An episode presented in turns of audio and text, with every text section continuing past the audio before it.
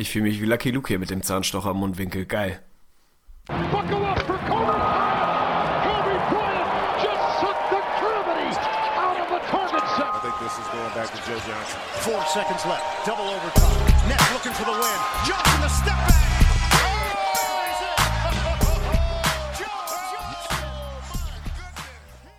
So, da sind wir schon wieder. Herzlich willkommen zur Episode 106. Kurz nach der Aufnahme des dritten Vöglis sind Arne und ich wieder mitten dabei. Und ich gehe jetzt einfach mal davon aus, du hast eben Salat gegessen. Deswegen glaube ich irgendwie mit dem Zahnstocher. Aber ansonsten kannst du dich gerne einfach nochmal erklären. Arne Tegen, mitten in der Leitung. Wie geht's dir? Ja, mir geht's ganz gut soweit. Ich habe mir gerade zwischen Vögli und Episode 106 einen fixen Salat reingezogen und habe, weil ich ja immer noch so eine halb offene Zahnlücke hinten im Mundwinkel habe, so eine Schön. scheiß Wurzelbehandlung, die irgendwie nicht ganz zu Ende gehen will, habe ich jetzt hier halt diverse Essensreste hinten drin, habe mir einen Zahnstocher geholt und habe dann, nachdem ich mit der Behandlung fertig war, das Ding so ganz lässig im Mundwinkel gelassen und habe jetzt gedacht, ich bin, ich bin eigentlich der deutsche Lucky Luke, kann man so sagen.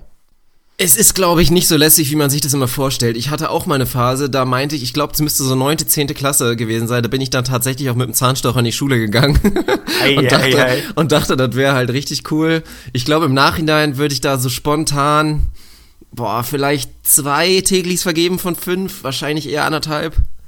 Wie kommst du auf zwei bis anderthalb? Also ich finde, alles über 0,5 ist ein absoluter Reach. Also wer bewusst mit einem Zahnstocher in die Schule geht, der hat die Kontrolle über sein Leben verloren. Also da ich bist war du auf jeden Fall most improved. Ich war auch übrigens mal kurz davor, ernsthaft, wirklich über einen gewissen Zeitraum das Nelly-Pflaster tatsächlich zu rappen.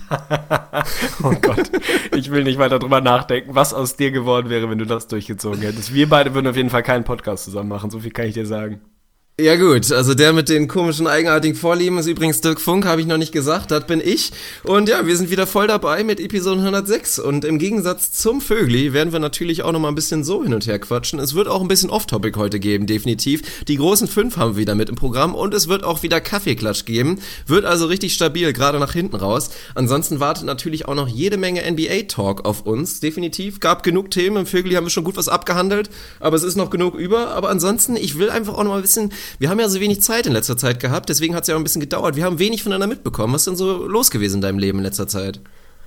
Ich wünschte, ich könnte jetzt hier die absolut spektakulären Funfacts präsentieren, aber so war es eigentlich nicht. Es war nur wieder der übliche Wahnsinn zwischen, ich musste zu viel arbeiten und hatte dann mehr oder weniger jeden Abend irgendwas zu tun. Also jetzt vorgestern war ich auf einer Veranstaltung, so ein Networking-Event, wie man es glaube ich nennen würde war ganz wundervoll, aber halt auch direkt nach der Arbeit und ging bis spät in die Nacht und so. Und das äh, führt dann dazu, dass ich nicht unbedingt noch einen Podcast nach der Arbeit machen kann, beziehungsweise halt gar nicht. Und das lag einfach so ungünstig, dass wir uns da nie erwischt haben. Networking ist tatsächlich, mag ich überhaupt nicht. Also schrecklich, mich da irgendwo hinzustellen und irgendwie mit wildfremden Leuten in Kontakt zu kommen, nur weil jeder weiß, dass man jetzt hier Kontakte knüpfen muss. Hatte zum Glück Franzi dabei und dann kamen irgendwann ein paar gute Freunde von mir, bei denen ich nicht wusste, dass sie da sind. Die waren dann auf einmal auch da und es ist ein bummeliger Abend geworden. Hab, würde sagen, gestern die achtfache, ne, vorgestern war es, die achtfache Menge Champagner getrunken, die ich vorher in meinem ganzen Leben zusammen getrunken habe und ich hasse so ein Zeug. Also muss echt mal wieder sagen, dieser ganze, ja, dieser ganze Blubber-Fuselkram, ich werde mit dem Scheiß nicht mehr warm, aber wenn man dann da so eine 1 Liter Flasche stehen hat, fühlt man sich dann doch so ein bisschen erhaben. Also bin mir noch nicht ganz sicher, was ich daraus machen soll. War irgendwie ganz witzig auf jeden Fall. Alles klar, ich glaube, meine Champagner-Erfahrung kann ich auch so an zwei, drei Fingern abzählen, würde ich sagen. Aber interessiert mich, weil ich sehe das ja im Prinzip anders. Habe ich hier im Podcast auch schon mal vertreten, die Meinung. Ich finde, dass Sekt manchmal echt ganz geil ist. Also ich erinnere mich immer wieder an, an Abende oder gerade auch so an so Nachmittage, wenn es dann irgendwie mal Sekt gab zu irgendeinem Anlass, dass das immer eine lustige Angelegenheit war. Man, man ist das nicht gewohnt. Es ist anders als Bier. Bei Bier kann man sich so, ja gut, ich möchte jetzt keine Anzahl nennen, sonst wird das einem falsch ausgelegt, aber da kann man eine gewisse Anzahl trinken und man steckt das halt so gut weg, wenn man halt ein Biertrinker ist, wenn man eine gute Erfahrung mit Bier gemacht hat. Bei Sekt aber, dann trinkt man irgendwie zwei, drei so kleine Gläser und die gehen mal direkt in den Kopf. Also ist, finde ich, immer eine witzige Sache, aber es geht einem meistens auch nicht so gut am Tag danach. Von daher möchte ich direkt wissen, Qualitätsunterschied, ist er tatsächlich da? Hast du dich besser gefühlt am nächsten Morgen? Also erstmal möchte ich einleitend sagen, mein Over-Under für die Anzahl Biere, die du eben meintest, dass man sie mal eben so wegtrinken kann, liegt bei 12 und ich nehme definitiv das Over. das wollte ich nur dazu sagen. Ansonsten hatte ich gerade im Kopf, dass wir mal so ein Spielchen machen müssen, weil ich bin absoluter Verfechter davon und grundsätzlich überzeugt, dass es wenige Menschen auf der Welt gibt, die einen Sekt von einem Champagner, einem Cremant und was es nicht allem gibt, ernsthaft unterscheiden können, wenn man nicht weiß, was man gerade trinkt. Also ich absolut null. Du kannst mir ein weiß ich nicht, 99 Cent Pikolöchen in das eine Glas und äh, Champagner in das andere Glas füllen.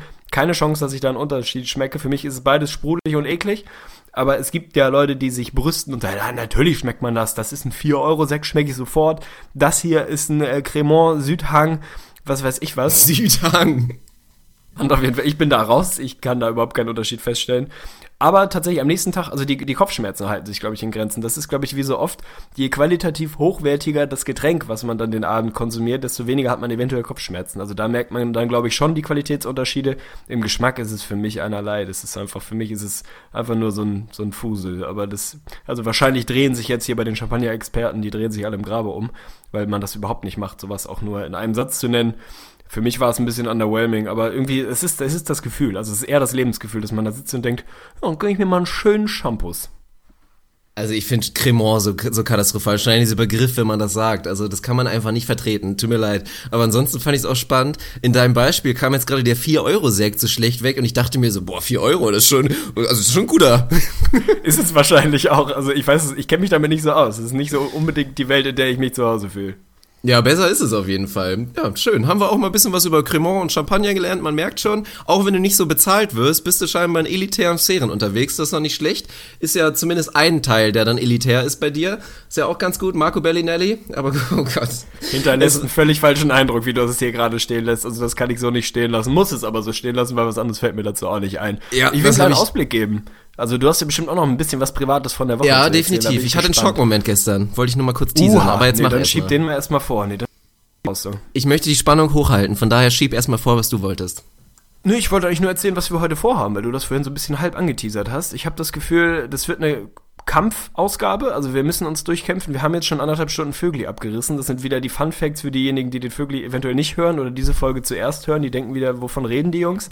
Aber mein Mund ist schon leicht fuselig, von daher hoffe ich, dass wir das gut durchziehen. Wir haben ein bisschen Cleveland Cavaliers, also gerade dein LeBron, wird da Thema sein, haben wir mit dabei. Wir werden über die Mellow Trade Gerüchte reden, wir werden ein bisschen über die Clippers reden, ohne Chris Paul für die nächsten Wochen und wir haben zwei Off-Topic-Ausgaben, Rubriken vielmehr dabei. Wir gehen tatsächlich wieder in die großen fünf. Also da bin ich sehr gespannt. Da hast du, um mal ein bisschen, bisschen Druck aufzubauen, sehr, sehr hoch gestapelt. Also da bin ich gespannt, was von deiner Seite kommt. Ich habe nachgelegt und Kaffeeklatsch haben wir auch mit dabei. Also heute oder jetzt vielmehr dürfen wir uns nach dem absoluten nerdigen Basketball-Talk von eben auch wieder so ein bisschen ja, ein bisschen dem einfacheren Leben widmen. Ich habe auf jeden Fall Bock, aber will von dir wissen, was dein Schock war gestern. Also was ist passiert, mein Lieber? Erstmal hast du das eben so gesagt, als ob das völlig okay wäre, den Vögli nicht zu hören. Also das akzeptiere ich überhaupt nicht. Ich nee, bin persönlich nicht, beleidigt und alle Leute, die jetzt gerade diese Episode hören und den Vögli Nummer drei noch nicht gehört haben, die unterbrechen das Ding jetzt mal ganz kurz und hören den Vögli. Dann sehen wir uns gleich wieder, okay? Gut. Okay, ich, ich hab kurz vergessen, dass ich weitermachen muss. Okay, ja, also mein Schockmoment. Gestern, es war tatsächlich, es war soweit. Dirk Funk musste das Volleyballtraining frühzeitig abbrechen. Der Einsatz am Wochenende ist in Gefahr. Das wäre die Überschrift jetzt. Ansonsten, fairerweise muss man dazu sagen, den Schock kann man wahrscheinlich damit vergleichen. Es wäre ein ähnlicher Schock, wenn jetzt Brandon Rush kurzfristig für die Timberwolves ausfällt. Also so, so ist der Schock wahrscheinlich irgendwie so ein bisschen zu sehen. Aber wir sind ein bisschen dünn, muss ich sagen, am Wochenende. Also theoretisch könnte ich gebraucht werden. Und jetzt ist natürlich das Problem, ich musste frühzeitig abbrechen. Bin ein bisschen scheiße gelandet. Das ist beim Volleyball nur mal ab und zu mal so, gerade wenn man einbeinig landet. Und auf einmal hat mir das Knie so ein bisschen geschmerzt. Irgendwie fühlt sich so ein bisschen Meniskusgegend, hat auf einmal geknirscht knirscht wie sonst was, wirklich, als ich das ein bisschen bewegt habe. Gar nicht gut. Heute, ich habe es noch nicht richtig ausgetestet, habe noch nicht viel gemacht, außer mit dir zu quatschen hier heute. Von daher werde ich gleich mal einen kleinen Belastungstest machen und dann werde ich euch natürlich später noch updaten. Oh Mann, ich hoffe, der Medical Staff arbeitet gut. Also ich sehe die Überschrift im Kölner Express schon. Das Drama nimmt seinen Lauf. Dirk Funk fällt aus. Wie sollen wir die nächsten Wochen überstehen? Ich finde immer deine Analogien zur NBA schön. Ist so ein bisschen wie Clevelands Titelchancen dahin, Kay Felder hat Schnupfen. Also so. ja, das stimmt. Aber schön. Ich ja, hoffe, gut. ich drücke natürlich alle Daumen, dass sich das äh, nicht als irgendwie eine ernsthafte Verletzung rausstellt, sondern dass sich das mit ein bisschen warm machen dann ausspringen lässt und du eine, eine Career Night. Prophezei ich dir, wenn du morgen spielen kannst, wird es eine Career Night. Ja, wenn ich die Fahrt bis dahin verdaut habe. Das wird nämlich wieder ganz ärgerlich. Am Sonntag 16 Uhr Auswärtsspiel in wunderschönen Mimmenhausen. Also Shoutout, falls da irgendwer in der Nähe wohnt. Ist am Bodensee und ich wohne ja in der Nähe von Köln, also könnt ihr euch den Rest denken. Also werde ich meinen Sonntag ja, schön im Bus verbringen, wird eine richtig schöne Sache. Ansonsten, wir sind natürlich mal wieder Außenseiter. Also im Zweifel gibt's eine Rutsche und dann darf man wieder nach Hause fahren. Das ist natürlich besonders schön, aber so ist es nun mal, ne? Na, wie kann man einen Sonntag sonst schöner verbringen? Ich würde sagen, wir steigen ein mit der NBA. Wir haben, ich habe es eben schon angeteasert, ein paar Themen heute dabei. Ich würde sagen, wir fangen einfach mit deinen Cavs an, denn wir haben eben viel im Vögli, den ihr tatsächlich alle hören müsst. Also wer das wirklich nicht macht, ist eine Frechheit, hört euch den einfach an. Haben wir viel über meine Bulls gesprochen und meinen Jimmy, die waren Thema der Woche. Jetzt gibt es auch Gründe, über die Cavaliers zu sprechen. Wenn man das mal in nackten Zahlen sehen will, wenn man mit dem Sportlichen anfangen möchte, der Januar, da steht ein 6 zu 7 Rekord, Platz 25 im Net-Rating. Das ist tatsächlich dramatisch, minus 3,7. Zwischenzeitlich haben sie 2 aus 8 geholt, also sind 2 und 6 gegangen. Assist Percentage im Keller, Defensive Rating eine Katastrophe. Also der Januar ist im Moment eine absolute Katastrophe, ein Desaster für die Cavs. Jetzt ist das nichts, was die letzten Jahre nicht oft mal so gewesen wäre, dass es die Phase ist, wo es so ein bisschen schleppender läuft. Aber jetzt scheint da tatsächlich mal ein bisschen Feuer im Busch zu sein, da kommen wir gleich mal drauf. Aber erstmal will ich mit dem Sportlichen bei dir anfangen.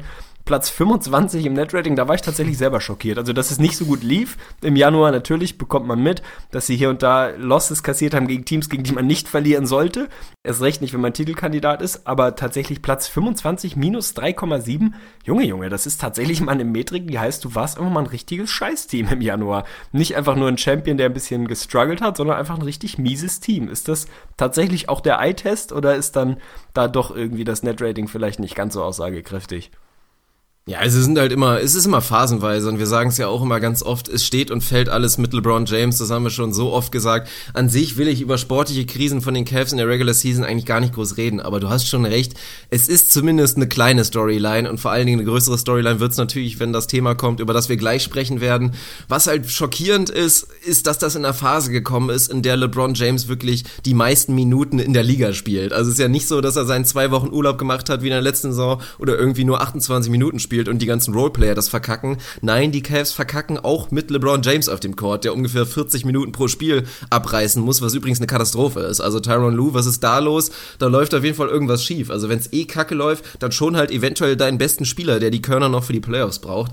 Ansonsten, worauf du wahrscheinlich gleich hinaus äh, ist, hinauslaufen wirst oder was du für einen Punkt natürlich herausarbeiten willst, ist, dass LeBron wahrscheinlich nicht über jede Phase alles gegeben hat, sagen wir mal so, weil ansonsten kann das einfach nicht passieren, dass die Cavs so schlecht sind. Naja, aber wie gesagt, mache ich mir große Sorgen irgendwie für die Zukunft? Nein. Ist es irgendwie letztendlich gerade unschön? Ja. So, das wäre meine Zusammenfassung. Ja, sehe ich soweit ein. Also ich glaube, dass man über den sportlichen Rekord im Januar nicht reden muss, das versteht sich von selbst. Es ist im Prinzip Banane. Die Caps werden aller Voraussicht nach der First Seed im Osten sein und selbst wenn nicht, alles bis zum vierten Seed ist eigentlich völlig Banane. Es spielt absolut keine Rolle. Von daher möchte ich meinen ersten Punkt machen, den du eben schon eben schon am Rande gemacht hast und mal wirklich, also mein absolut massivstes Unverständnis, was ich jemals äußern könnte, äußern.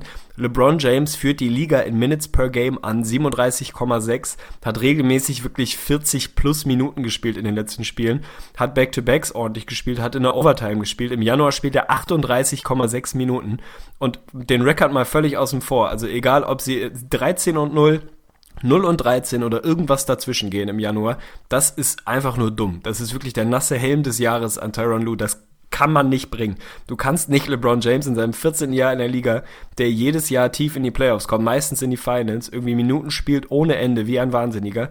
Vollkommen sinnlos, und das muss man mal wirklich unterstreichen, vollkommen sinnlos so viel spielen. Das macht überhaupt keinen Sinn. Erst recht nicht, wenn du verlierst.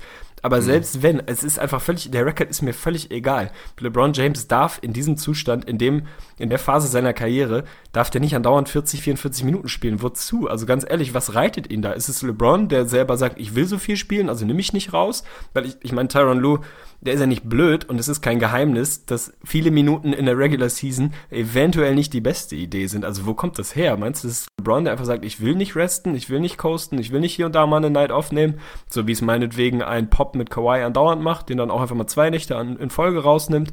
Also ich, verstehe es überhaupt nicht, wo es herkommt. Ich kann es ich kann's nicht nachvollziehen, warum LeBron James der Spieler mit den meisten Minutes per Game ist. Das macht für mich hin und vorne keinen Sinn.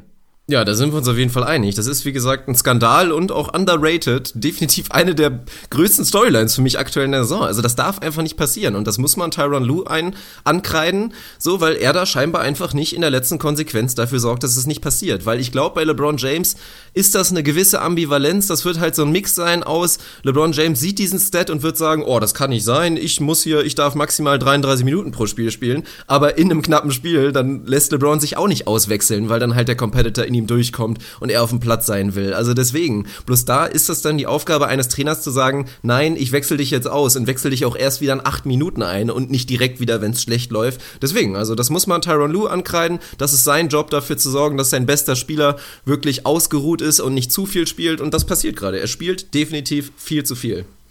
Ja, ist für mich schwer nachzuvollziehen. Wir haben immer wieder darüber gesprochen, LeBron ist körperlich irgendwie ein Cyborg, aber mein Gott, der Junge ist jetzt auch 32, 33, irgendwie so, ist ewig in der Liga und spielt halt unfassbar lang jede Saison. Die Pause zwischen den Saisons ist für ihn nicht so ewig lang, weil er in der Regel in den Finals steht oder mindestens mal tief in den Playoffs. Also das macht für mich hin und vorne keinen Sinn. Allgemein scheint es da im Moment so ein paar Baustellen zu gehen in Cleveland, die die Stimmung nicht so hundertprozentig akkurat rüberkommen lassen. Da muss man auch deinen LeBron mal mit reinnehmen. Wir haben eben über Jimmy gesprochen und die Aussagen, die er und Dwayne Wade getätigt haben, haben uns dann irgendwann einigen können im weitesten Sinne auf zumindest bei Jimmy eventuell richtiger Inhalt, definitiv falsches Medium, falscher Weg, das zu kommunizieren. Bei Wade war es eher ein falsches Medium und definitiv falscher Inhalt. Also da war einfach, weiß ich nicht, was mit ihm durchgegangen ist. Jetzt hat sich LeBron James nach einem Loss gegen die Pelicans ohne Anthony Davis relativ hart und heftig geäußert, auch über die Medien und hat da einiges an, an Statements rausgehauen, unter anderem, wir brauchen einen fucking Point Guard, wir sind als Team top-heavy as fuck und hat sich da mal so richtig, oder ist shit, ich weiß nicht genau, was es war, aber hat sich definitiv mal ordentlich seinem Ärger Luft gelassen. Da die gleiche Frage an dich, ist es sozusagen gleiches Thema, inhaltlich vielleicht verständlich und eventuell auch richtig die Forderung, aber definitiv der falsche Weg, denn wir haben vorhin drüber gesprochen, wenn du dich hinstellst und sagst, wir sind top-heavy as fuck, ist so der Subtext, ey, unsere Rollenspieler sind einfach zu scheiße, so können wir nicht wirklich was bringen. Also kommt man da voran, mal abgesehen davon, dass du gegen die Pelicans ohne Davis verloren hast und 70 Punkte in einer Halbzeit kassiert hast. Also der Grund für die Niederlage war sicherlich nicht der fehlende Backup-Point Guard, sondern die Tatsache, dass die Cavs im Januar keinen Bock hatten, Defense zu spielen. Also ist das für dich inhaltlich nachvollziehbar, aber der falsche Weg oder wie hast du das wahrgenommen? Ja, ich weiß, worauf du hinaus willst. Wir haben gerade über die Jimmy Butler-Thematik geredet und du hast da schon angeteasert, dass du da definitiv Parallelen siehst, in dem Sinne, dass es vielleicht nicht richtig war. Und ich muss sagen, wenn wir jetzt ganz objektiv einfach nur diese Aussage betrachten und vergessen, dass hinter allem, was LeBron James sagt, immer eine Agenda steckt, die nicht ganz offensichtlich ist, dann sage ich auch ganz klar, dass ich die Aussage nicht in Ordnung finde und tatsächlich auch falsch finde. Weil wenn man jetzt wirklich davon redet, dass seiner Meinung nach das Front Office einen schlechten Job macht und ihm zu wenig Material irgendwie gibt um ihn herum, da muss man einfach mal ganz objektiv sagen, nein, das stimmt nicht. Und da muss LeBron James sich auch einfach mal kurz daran erinnern, dass er zwei Stars neben sich hat und dass die Cavs wirklich einen sehr, sehr guten Job gemacht haben durch Moves wie mit einem J.R. Smith oder einem einem Iman Shumpert oder jetzt mit einem Channing Friday und einem Kyle Korver wirklich eigentlich schon das absolute Maximum rausholen, da irgendwie immer noch mit natürlich ausgecapped ohne Ende, da trotzdem noch Qualitätsspieler reinzubringen. Und ich vertrete, was das angeht, wirklich die Meinung, also die Cavs werden auch ihren Point Guard noch bekommen. Ich finde es an sich schade, ich finde es auch bei den Warriors schade. Ich finde, dass so ein Team, ganz ehrlich, ganz bewusst, so sollte das Prinzip der NBA sein, dass du das nun mal als Kompromiss eingehen musst. Wenn du so gut sein willst, wenn du diese Stars haben willst, dann ist einfach irgendwo eine Baustelle da. Bei den Warriors ist das der Rim Protector, der nicht da ist, und bei den Cavs ist es im Zweifel der Backup Point Guard so. Und es ist einfach in dem Sinne falsch. Und da muss man auch sagen, LeBron ist äh, letztendlich auch ein bisschen selber mit Schuld. Also es hätte einen Weg gegeben, Delhi zu behalten. LeBron hätte auch irgendwie einen Paycut nehmen können. Mein Gott, haben sie jetzt nicht gemacht. Sie haben Kyrie Irving erst einen Point Guard und LeBron James ist der zweite Point Guard, wenn nicht auch der Backup Point Guard. Von daher, ich finde es okay so. Ich finde es schade, ehrlich gesagt, für die NBA, dass die Teams dann immer so diese Loopholes haben und drumherum kommen, dass die Warriors wahrscheinlich ihren Rim Protector noch bekommen, wirklich als, wenn die ersten Leute dann gewaved werden und auch die Cavs ihren Point Guard noch bekommen werden. Ich finde es schade, würde es lieber so sehen, dass sie mit diesen Kompromissen umgehen müssen und diese Baustelle dann irgendwie umschiffen müssen. So wird es letztendlich nicht passieren. Also erstmal ein Shoutout an dich, definitiv, dass du die Fanbrille da ne, also mindestens mal runter von der Nase genommen, wenn nicht ganz abgesetzt hast. Also da muss ich dir tatsächlich mal einen Shoutout geben.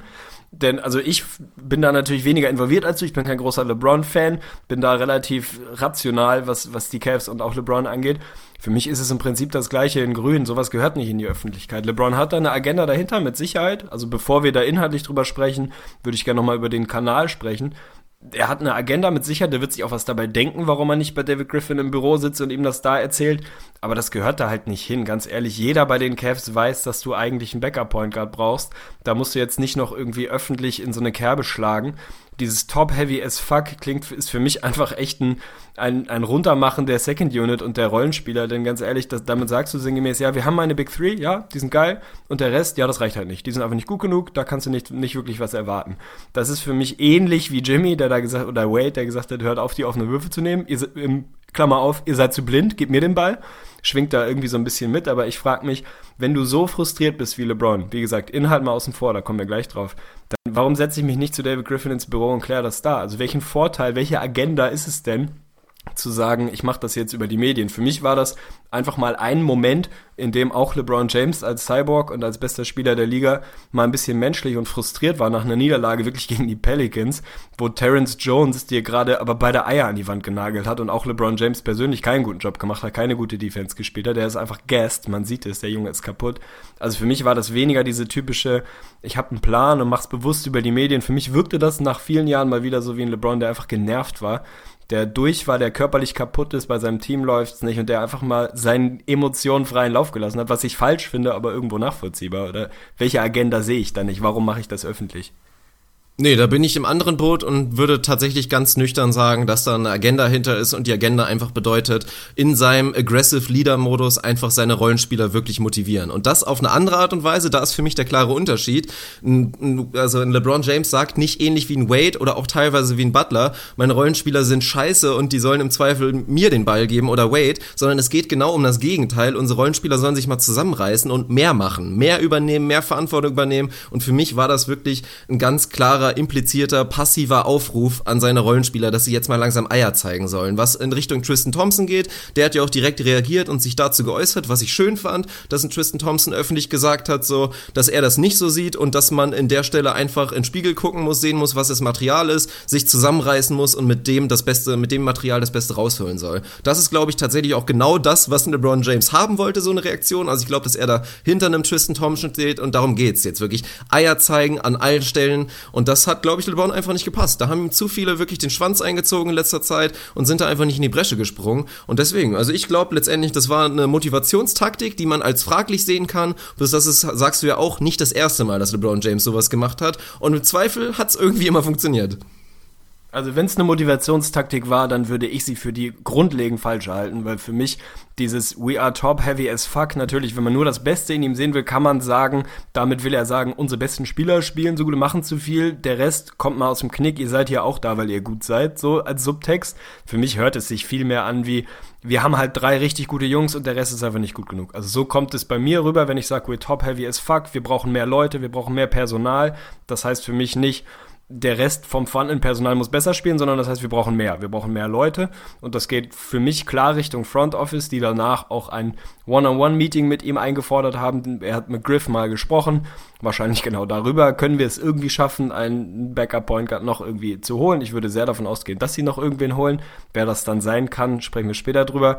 Für mich ist es jetzt nicht, also wirkt, macht für mich nicht den Eindruck, als wäre es, als wäre das die Intention gewesen. Für mich war es einfach kein guter Moment von LeBron, ähnlich wie Son Wade kein guter war. Wir werden sehen, was dann am Ende daraus kommt. Wenn man sich inhaltlich anguckt, dann glaube ich, gibt es da verschiedene, verschiedene Dinge, die man beleuchten muss, die du schon mit angesprochen hast vorhin. Natürlich ist dieses Team top-heavy, ja. Vor allem, weil unter anderem LeBron James eine Big Three wollte, weil es ganz normal ist, dass es dann irgendwo fehlt. Die Cavs sind das mit Abstand teuerste Team der Liga, sind knietief in der Luxury Tax. Also wenn man irgendwem nicht vorwerfen kann, Geld auszugeben und äh, in die Luxury Tax zu gehen, dann den Cavs, mal abgesehen davon, dass sie, wie du richtig gesagt hast, ein paar sehr, sehr gute Moves gemacht haben, wo sie ihm wirklich Support geholt haben. Gerade jetzt Kyle Korver, den sie mehr oder weniger geschenkt bekommen haben. Also da macht Griffin eigentlich einen überragenden Job Dann hast du die Verträge von Thompson, von James, James Jones, von Birdman, wo LeBron zumindest mal sicherlich nicht gesagt hat, das möchte ich nicht. Er selbst hat immer wieder die kurzen Deals genommen, hat jeden Dollar rausgeholt, hat keinen Paycut genommen. Ja, ich meine, also da kann ich mich ja nicht wundern, dass mein Team top-heavy ist. Natürlich ist es top-heavy, wenn ich eine Big Three haben wollte und selber immer, immer geneigt bin, was man vollkommen verstehen kann, so viel Geld wie möglich zu verdienen. Also dann, dann kann ich mich nicht wundern und da bin ich bei dir, würde da einen Punkt von vorhin aufnehmen. Da würde ich mir wünschen, dass man dann eben nicht sagen kann, ja, dann gehen wir halt meilenweit in die Luxury Tax und holen halt und holen und holen, sondern wer eine Big Three, eine Big Four vielleicht sogar haben will, der muss halt damit leben, dass für den Rest dann nicht mehr viel Geld übrig ist und dann ist es so. Dann hast du immer noch deine Big Three, Big Four, aber dann kann man nicht erwarten, dass ich dann auch noch sage, dann hier noch einen und da noch einen, jetzt brauchen wir noch einen Point Guard, brauchen wir eigentlich noch einen Rim Protector und dann schauen wir mal weiter. Also inhaltlich finde ich es zumindest mal äh, kritikwürdig oder zumindest überdenkenswert. Natürlich haben sie in einer perfekten Welt bräuchten sie noch einen Backup Point Guard, aber es ist ja nicht so, als hätte das Front Office da nicht irgendwie alles versucht zu tun, um ihm da ein ausreichendes Personal hinzustellen. Ich sehe es wie gesagt völlig anders, weil ich es auch anders sehe. Also erstmal klar sind sie top-heavy, bloß ich finde in einem optimalen Szenario, wenn alle gesund sind, dann sind die Cavs tief, die sind absolut tief. Wenn ein JR wieder da ist und dann wirklich von der Bank ein Richard Jefferson kommt, ein Iman Shumpert, ein Channing Fry, ein Kyle Korver, das ist eine tiefe Bank und eine gute Bank und das weiß auch LeBron James und ich bin mir zu 100% sicher, dass hinter diesen ganzen genannten Personalien, dass LeBron James da zu 100% hinter den einzelnen Personen steht. Dass er jetzt nicht sagt, wir müssen jetzt unbedingt, bei Shumpert würde ich es vielleicht minimal ausklammern, klammern, dass aber, dass er jetzt sagt, Channing Fry muss weg oder Kyle Korver muss wieder weg, das kann ich mir einfach nicht vorstellen. wenn wir zum Thema Front Office reden und dass er da Druck gemacht hat, LeBron James weiß selber, dass das aktuell ein Zeitpunkt ist, der überhaupt keinen Sinn macht, da jetzt groß Druck zu machen. Und vor allen Dingen, du musst mir jetzt in einer Woche einen Point Guard besorgen. Das funktioniert so einfach nicht. Da muss man noch ein bisschen Geduld haben. Klassiker sind halt wirklich die ganzen Buyout-Kandidaten, die erstmal überhaupt noch kommen. Also jetzt irgendwie zu sagen, ich fordere seit Wochen schon einen Point Guard und ich hätte am liebsten vor drei Wochen schon einen Point Guard gehabt, funktioniert halt so gar nicht. Wo soll der denn herkommen. Klar kannst du irgendwie Norris Cole oder Mario Chalmers, wären wir glaube ich später eh noch drauf gekommen, auf potenzielle Kandidaten, die du nehmen kannst, die hättest du eventuell irgendwie schon früher bekommen können, aber die wirklich interessanten Kandidaten oder noch weitere interessante Kandidaten kommen ja überhaupt erst noch auf den Markt. Also von daher würde ich das immer noch in dem Sinne auch gar nicht sehen, weil es überhaupt nicht, also es passt gar nicht zusammen, so als, als logische Folge. Ja, bin ich dabei, dass es der falsche Zeitpunkt wäre, denn viele der Kandidaten sind einfach noch gar nicht verfügbar und über die anderen werden wir gleich nochmal reden, wen du bisher hättest holen können. Wie gesagt, ich glaube, ich, ich sehe die Agenda nicht so durchschimmern, wie du sie siehst. Dann sind wir uns da nicht einig und nicht einer Meinung, ist auch völlig in Ordnung. Für mich war es mindestens mal der falsche Kanal, für mich war es in Teilen der falsche Inhalt oder die falsche Art und Weise ob er das alles so 100% kalkuliert gemacht hat. Es mag sein, ich bin geneigt auch zu glauben, dass ein LeBron James nach so einem Loss gegen die Pelicans, wo sie wirklich vermöbelt wurden von einem eigentlich schrottigen Team und von Terrence Jones, vielleicht einfach mal einen Moment hatte, wo er nicht so total in seinem Business-Mode war, sondern vielleicht einfach mal ein bisschen die Gefühle hat rausklingen lassen. Abschließend werden wir es kaum klären können. Können nicht reingucken in den Mann es war zumindest mal eine Storyline, die mal wieder durch Cleveland geistert. In einer eigentlich relativ langweiligen Saison bis zu den Finals oder den Conference Finals mal mindestens passiert bei den Cavs eigentlich nicht so ewig viel. Es ist völlig Banane, wie viel das sie dann am Ende des Tages werden im Osten. Von daher ich dachte, er war ein bisschen frustriert, er war ein bisschen genervt davon, dass er so viele Minuten spielt, dass sie dann die Spiele verlieren gegen Teams, gegen die du auf gar keinen Fall verlieren darfst und hat sich da so ein bisschen gehen lassen. Vielleicht war es dann doch die kontrollierte Agenda, ich weiß es nicht. Ich werde es nie wissen. Man wird, ich werde nicht so richtig schlau aus ihm. Also das ist für mich immer so ein bisschen. Nee, was man manchmal, manchmal finde ich ihn super sympathisch und finde Sachen, die er macht, genau richtig und auch die Art und Weise, wie er sie macht, genau richtig. Dann sage ich dir auch ganz ehrlich, finde ich manche Sachen unfassbar daneben, die er macht und mag seine Passive-Aggressive Art und seine Knocks dann irgendwie mit Halloween und hier und da mag sie nicht, finde es so ein bisschen unter der Gürtellinie. Anders, ich kann ihn nicht richtig greifen. Also ich weiß nicht, er ist, er ist glaube ich, ein wahnsinnig kalkulierender Mensch, gerade was den Umgang mit den Medien angeht. Von daher mag es sein, dass auch das irgendwie absolut absolut kalkuliert war. Für mich wirkt es eher ein bisschen salty. So, jetzt haben wir gegen die scheiß Pelicans verloren, ohne Anthony Davis, ganz ehrlich. Terrence Jones hat uns hier gerade irgendwie aus der Halle geschossen. Das kann irgendwie auch nicht angehen. Ähm, und hat, dass er sich da ein bisschen mehr Support gewünscht hat. Aber wer weiß. Also, ich maß mir nicht an, den Mann zu kennen, ehrlicherweise. Ja, also erstmal Takeaway F. Terrence Jones kann Basketball spielen, das sagen wir schon ja, länger. Definitiv. Aber Nee, das muss ich dir lassen, das muss man auch nochmal dazu sagen. Zum Thema, ich meinte vorhin, Jimmy Butler hat sich mit seinen Aktionen und auch vorherigen Aktionen ein bisschen unsympathisch bei mir gemacht. Dazu muss man auch mal ganz klar gestehen, selbst ich als LeBron James-Fan, ich liebe ihn wirklich und für mich ist er über jeden Zweifel erhaben. Das ist eine Sache, die ist so ein bisschen unsympathisch an ihm. Das ist aber auch, das ist halt in gewisser Weise eher, das ist diese kalkulierte Art und in gewisser Weise auch so ein bisschen so eine Persönlichkeit. Ich habe in der Gruppe an einem Beispiel auch irgendwann mal geschrieben, LeBron James ist einfach ein Kontrollfreak, hat aber diese komische Ader. Er sagt immer gerne, ich will Verantwortung abgeben, ich will nicht so viel machen, macht bitte, gebt mir, also hier, ich mach zu viel, nehmt mir das bitte ab, aber letztendlich ist er der Erste, der irgendwie bei einer Gruppenarbeit im Referat hier alles in seine Hand nimmt und alles bestimmen will. Und auf einmal die Leute um ihn herum wieder nichts machen können. Dann ist das so ein bisschen so ein kleiner Teufelskreis. Das ist LeBron James, das ist tatsächlich so. Das ist auch die einzige kleine, so dieser kleinen Hakler, den er so ein bisschen in seiner Persönlichkeit drin hat, den ich auch nicht zu 100% sympathisch finde. Aber ich denke, im großen, großartigen Gesamtkonstrukt eines LeBron James, der wie gesagt über jeden Zweifel erhaben ist, da nehme ich das gerne mit. You heard it here first. Das ist der, der erste Moment in unserer Podcast-Karriere, dass ich dich zumindest ein am Rande negatives Wort über deinen großen LeBron verlieren höre. Das wird auch das Einzige so bleiben, halt. also gewöhne ich nicht dran. Ist völlig in Ordnung. Wenn wir da mal zurückgehen auf die Thematik, die sich da tatsächlich im Roster noch stellt. Sie haben jetzt, da sie Mo Williams gedumpt haben, so einen offenen Roster-Spot. Natürlich, irgendwie gibt's ein paar kleinere Baustellen. Man liest auch immer mal wieder so einen PJ Tucker, wo ich als Warriors-Sympathisant nur hoffe, dass das nicht passiert, weil der ein für mich extrem unterschätzter Junge ist. Aber natürlich ist die Backup-Point Guard-Rotation, wenn man so will, dann die, wo man noch mal was tun könnte. Da gibt's jetzt ein paar Kandidaten, die du vorhin schon mal in den Ring geworfen hast. Natürlich guckt man erstmal, wer hat ein bisschen Historie mit LeBron, wer hat schon mal mit ihm gespielt, mit wem kann er gut. Das ist ein Mario Chalmers, das ist vielleicht auch ein Norris Cole. Also sind das, sind das Jungs, wo du sagst, die können eventuell helfen. Rondo mag jetzt eventuell mal ein Buyout bekommen bei den Bulls. Ist der dann vielleicht derjenige, der da reinrutscht? Darren Williams wäre für mich nach wie vor der perfekte Fit. Ich sehe noch nicht unbedingt, dass er auf dem Markt ist. Also ist von den vier da schon einer dabei? Oder meinst du Geduld, Geduld? Einfach nochmal ein bisschen laufen lassen und gucken, wer dann früher oder später nochmal auf dem Markt landet. Schielst du da schon irgendwo hin?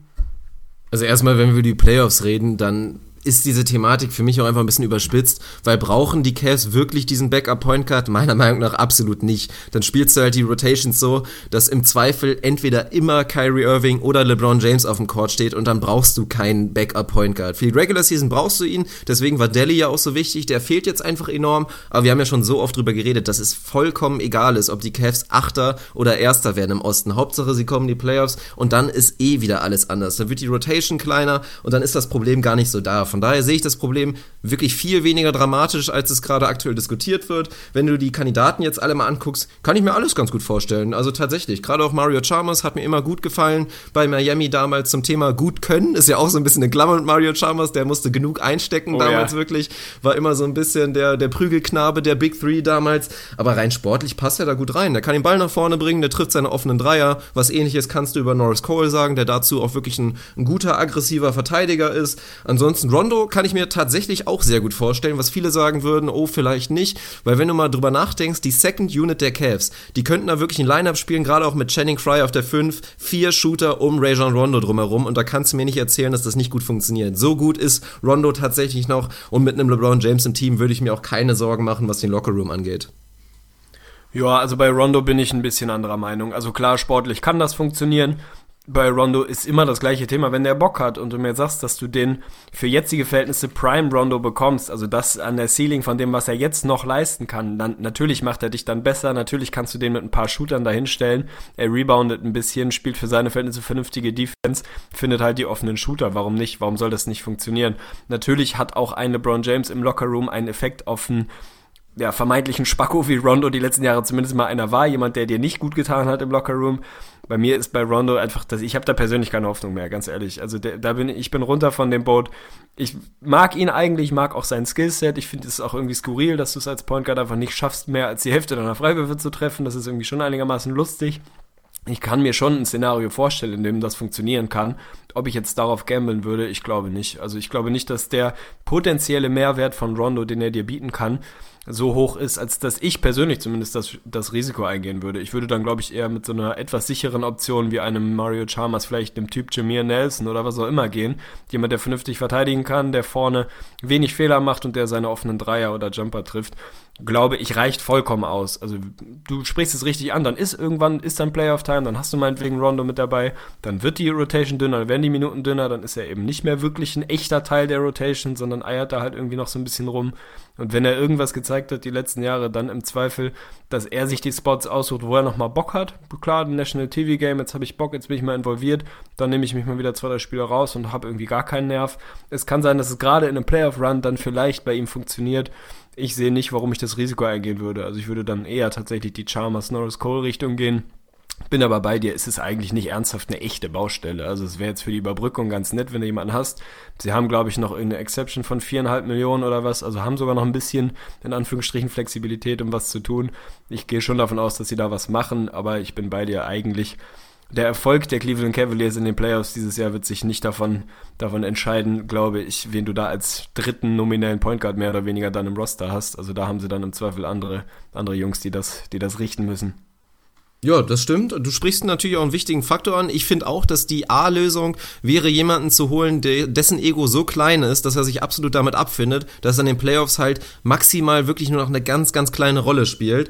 Das ist dann natürlich so ein Norris Cole oder vielleicht auch ein Jared Jack, der diese Rolle gut ausfüllen könnte, gerade auch so ein bisschen durch diesen Veteran-Faktor. Aber selbst Norris Cole ist ein zweifacher Champion, hat genug miterlebt. Selbst bei Mario Chalmers ist das schon so ein bisschen minimal der Faktor. Auch der hat ein Ego. Der hat damals behauptet, dass er ein Top 10 Point Guard ist, wirklich in der Phase mit Miami hat das nie annähernd bewiesen. Also der hat auch eine hohe Meinung von sich und weiß ich auch nicht, wie der damit umgehen würde, wenn er dann auf einmal gar nicht mehr spielt. Das ist immer so ein bisschen die Sache. Aber ich sehe einfach auch gerade bei Rondo, ich sehe es persönlich nicht so, dass das so ein Riesenrisiko wäre. Also kannst du dir wirklich vorstellen, dass Rondo da zu LeBron James ins Team geht und den Lockerroom kaputt bombt? Ich sehe es persönlich einfach nicht. Und ich finde auch, so viel man Rondo kritisieren kann, natürlich, er ist kein Starter mehr, er ist kein Above Average Point Guard mehr, aber was er sein kann, ist definitiv ein Above Average Backup Point Guard. Wenn er diese Rolle für sich jetzt wirklich findet. Das würden auch, denke ich mal, die Stats belegen, aktuell in der Saison, dass er gar nicht so schlecht ist von der Bank. Dann kann das wirklich für ihn funktionieren. Und dann glaube ich auch, dass seine Karriere noch ein paar Jahre weitergeht in der NBA. Na, wie gesagt, sportlich bin ich absolut der Überzeugung, dass Rondo da funktionieren kann. Also in der klaren Rolle, natürlich ist er kein Starter mehr in dieser Liga, aber sportlich würde ich mir jetzt erstmal keine Sorgen machen, dass das funktionieren kann. Und was den Lockerroom angeht, ich erwarte jetzt nicht, dass der zu LeBron James Spind geht und da reinkotet. Also das wird auch, auch Rajon Rondo vermutlich nicht tun. Aber ich kann mir schon vorstellen, dass wenn es dann jetzt so ist, mal, mal angenommen, der kriegt demnächst den Buyout, dann signst du ihn, dann kriegt er jetzt halt seine 15, was weiß ich, Minuten als Backup, kriegt da schön Spotlight, wird dann natürlich seine 8 Assists, wahrscheinlich per 36, 25 Assists averagen, weil er die ganzen Shooter um sich rum hat und das gut funktioniert. Dann sind Playoffs, dann ist erste Runde, da kriegt er vielleicht noch mal ein paar Minuten und zweite Runde heißt es, danke, wir haben unsere Rotation gefunden, du bist raus. Oder du spielst noch so einen 3-Minuten-Stint irgendwo zwischendurch, aber eigentlich brauchen wir dich nicht mehr. Ich weiß nicht, ob ich darauf wetten würde, dass Rondo dann derjenige ist, der sagt, okay, jetzt kriege ich vielleicht nochmal einen Ring. LeBron und seine Jungs machen das, ich halte mich zurück. Ich glaube, dass der dafür einfach nicht der Typ ist. Klar, der war noch nie in so einer Situation. Entweder war er ein wichtiger Teil des Teams oder er war in so Teams, bei denen es eigentlich egal war bei den Mavs, wo er dann da halt irgendwie seine Spirenzien gemacht hat. Das war eine andere Situation, weil du da nicht um eine Championship gespielt hast. Dem ordnest du natürlich viel unter. Aber ob das bei ihm genug ist, dann einfach zu sagen, ich bin jetzt ruhig und ja, klatsch hier ab und freue mich, wenn der Rest gewinnt. Ich glaube einfach nicht, dass das bei ihm, bei ihm wirklich Teil dessen ist, wie er sich sieht und wie er diese Liga auch geprägt hat über viele Jahre. Und deswegen würde ich das Risiko nicht eingehen, weil ich ich sehe nicht, dass er da irgendwie absolutes Riesenchaos verursacht, aber es reicht ja schon, wenn hier und da mal so ein kleiner Zwist ist. Das reicht eigentlich schon um so ein Lockerroom, gerade in so einem Championship-Run, wo es wirklich darum geht, dass ein Rädchen ins andere greift auf dem Platz, aber vor allem daneben.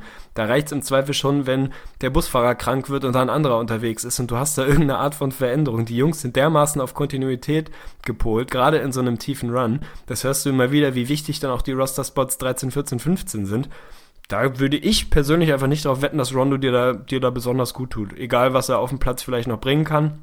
Weil ich glaube, der Impact auf dem Platz, so schön er sein kann, ist, ist nichts, was jetzt darüber entscheidet, ob du Champion wirst oder nicht. Also das ist nicht die Position, die darüber entscheidet, ob die Cavs potenziell die Warriors schlagen.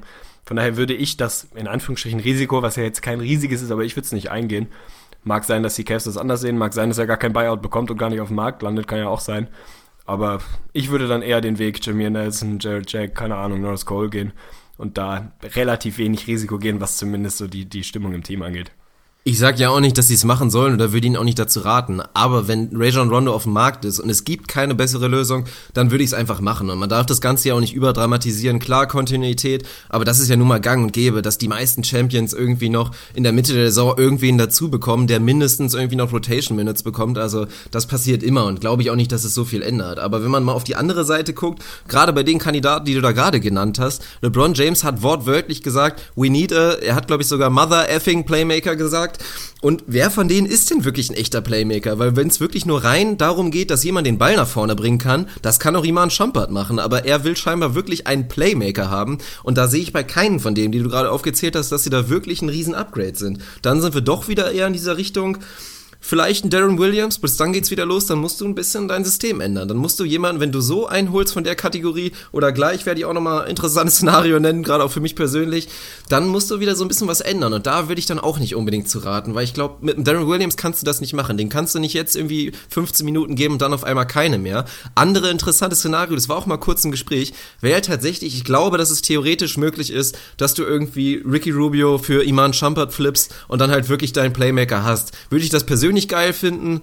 Boah, weiß ich nicht. So Rubio in einer kleinen Rolle, keine Ahnung, funktionieren würde es. Da bin ich mir sehr, sehr sicher. Ich glaube auch, dass sich LeBron theoretisch so einen Spielertyp wünschen würde. Bloß dann geht's halt los. Da kannst du dann nicht auf einmal sagen, okay, Rubio in den Playoffs spielst du gar nicht mehr. Also kannst du natürlich machen, aber wie gut das dann effektiv funktioniert, ist die nächste Frage.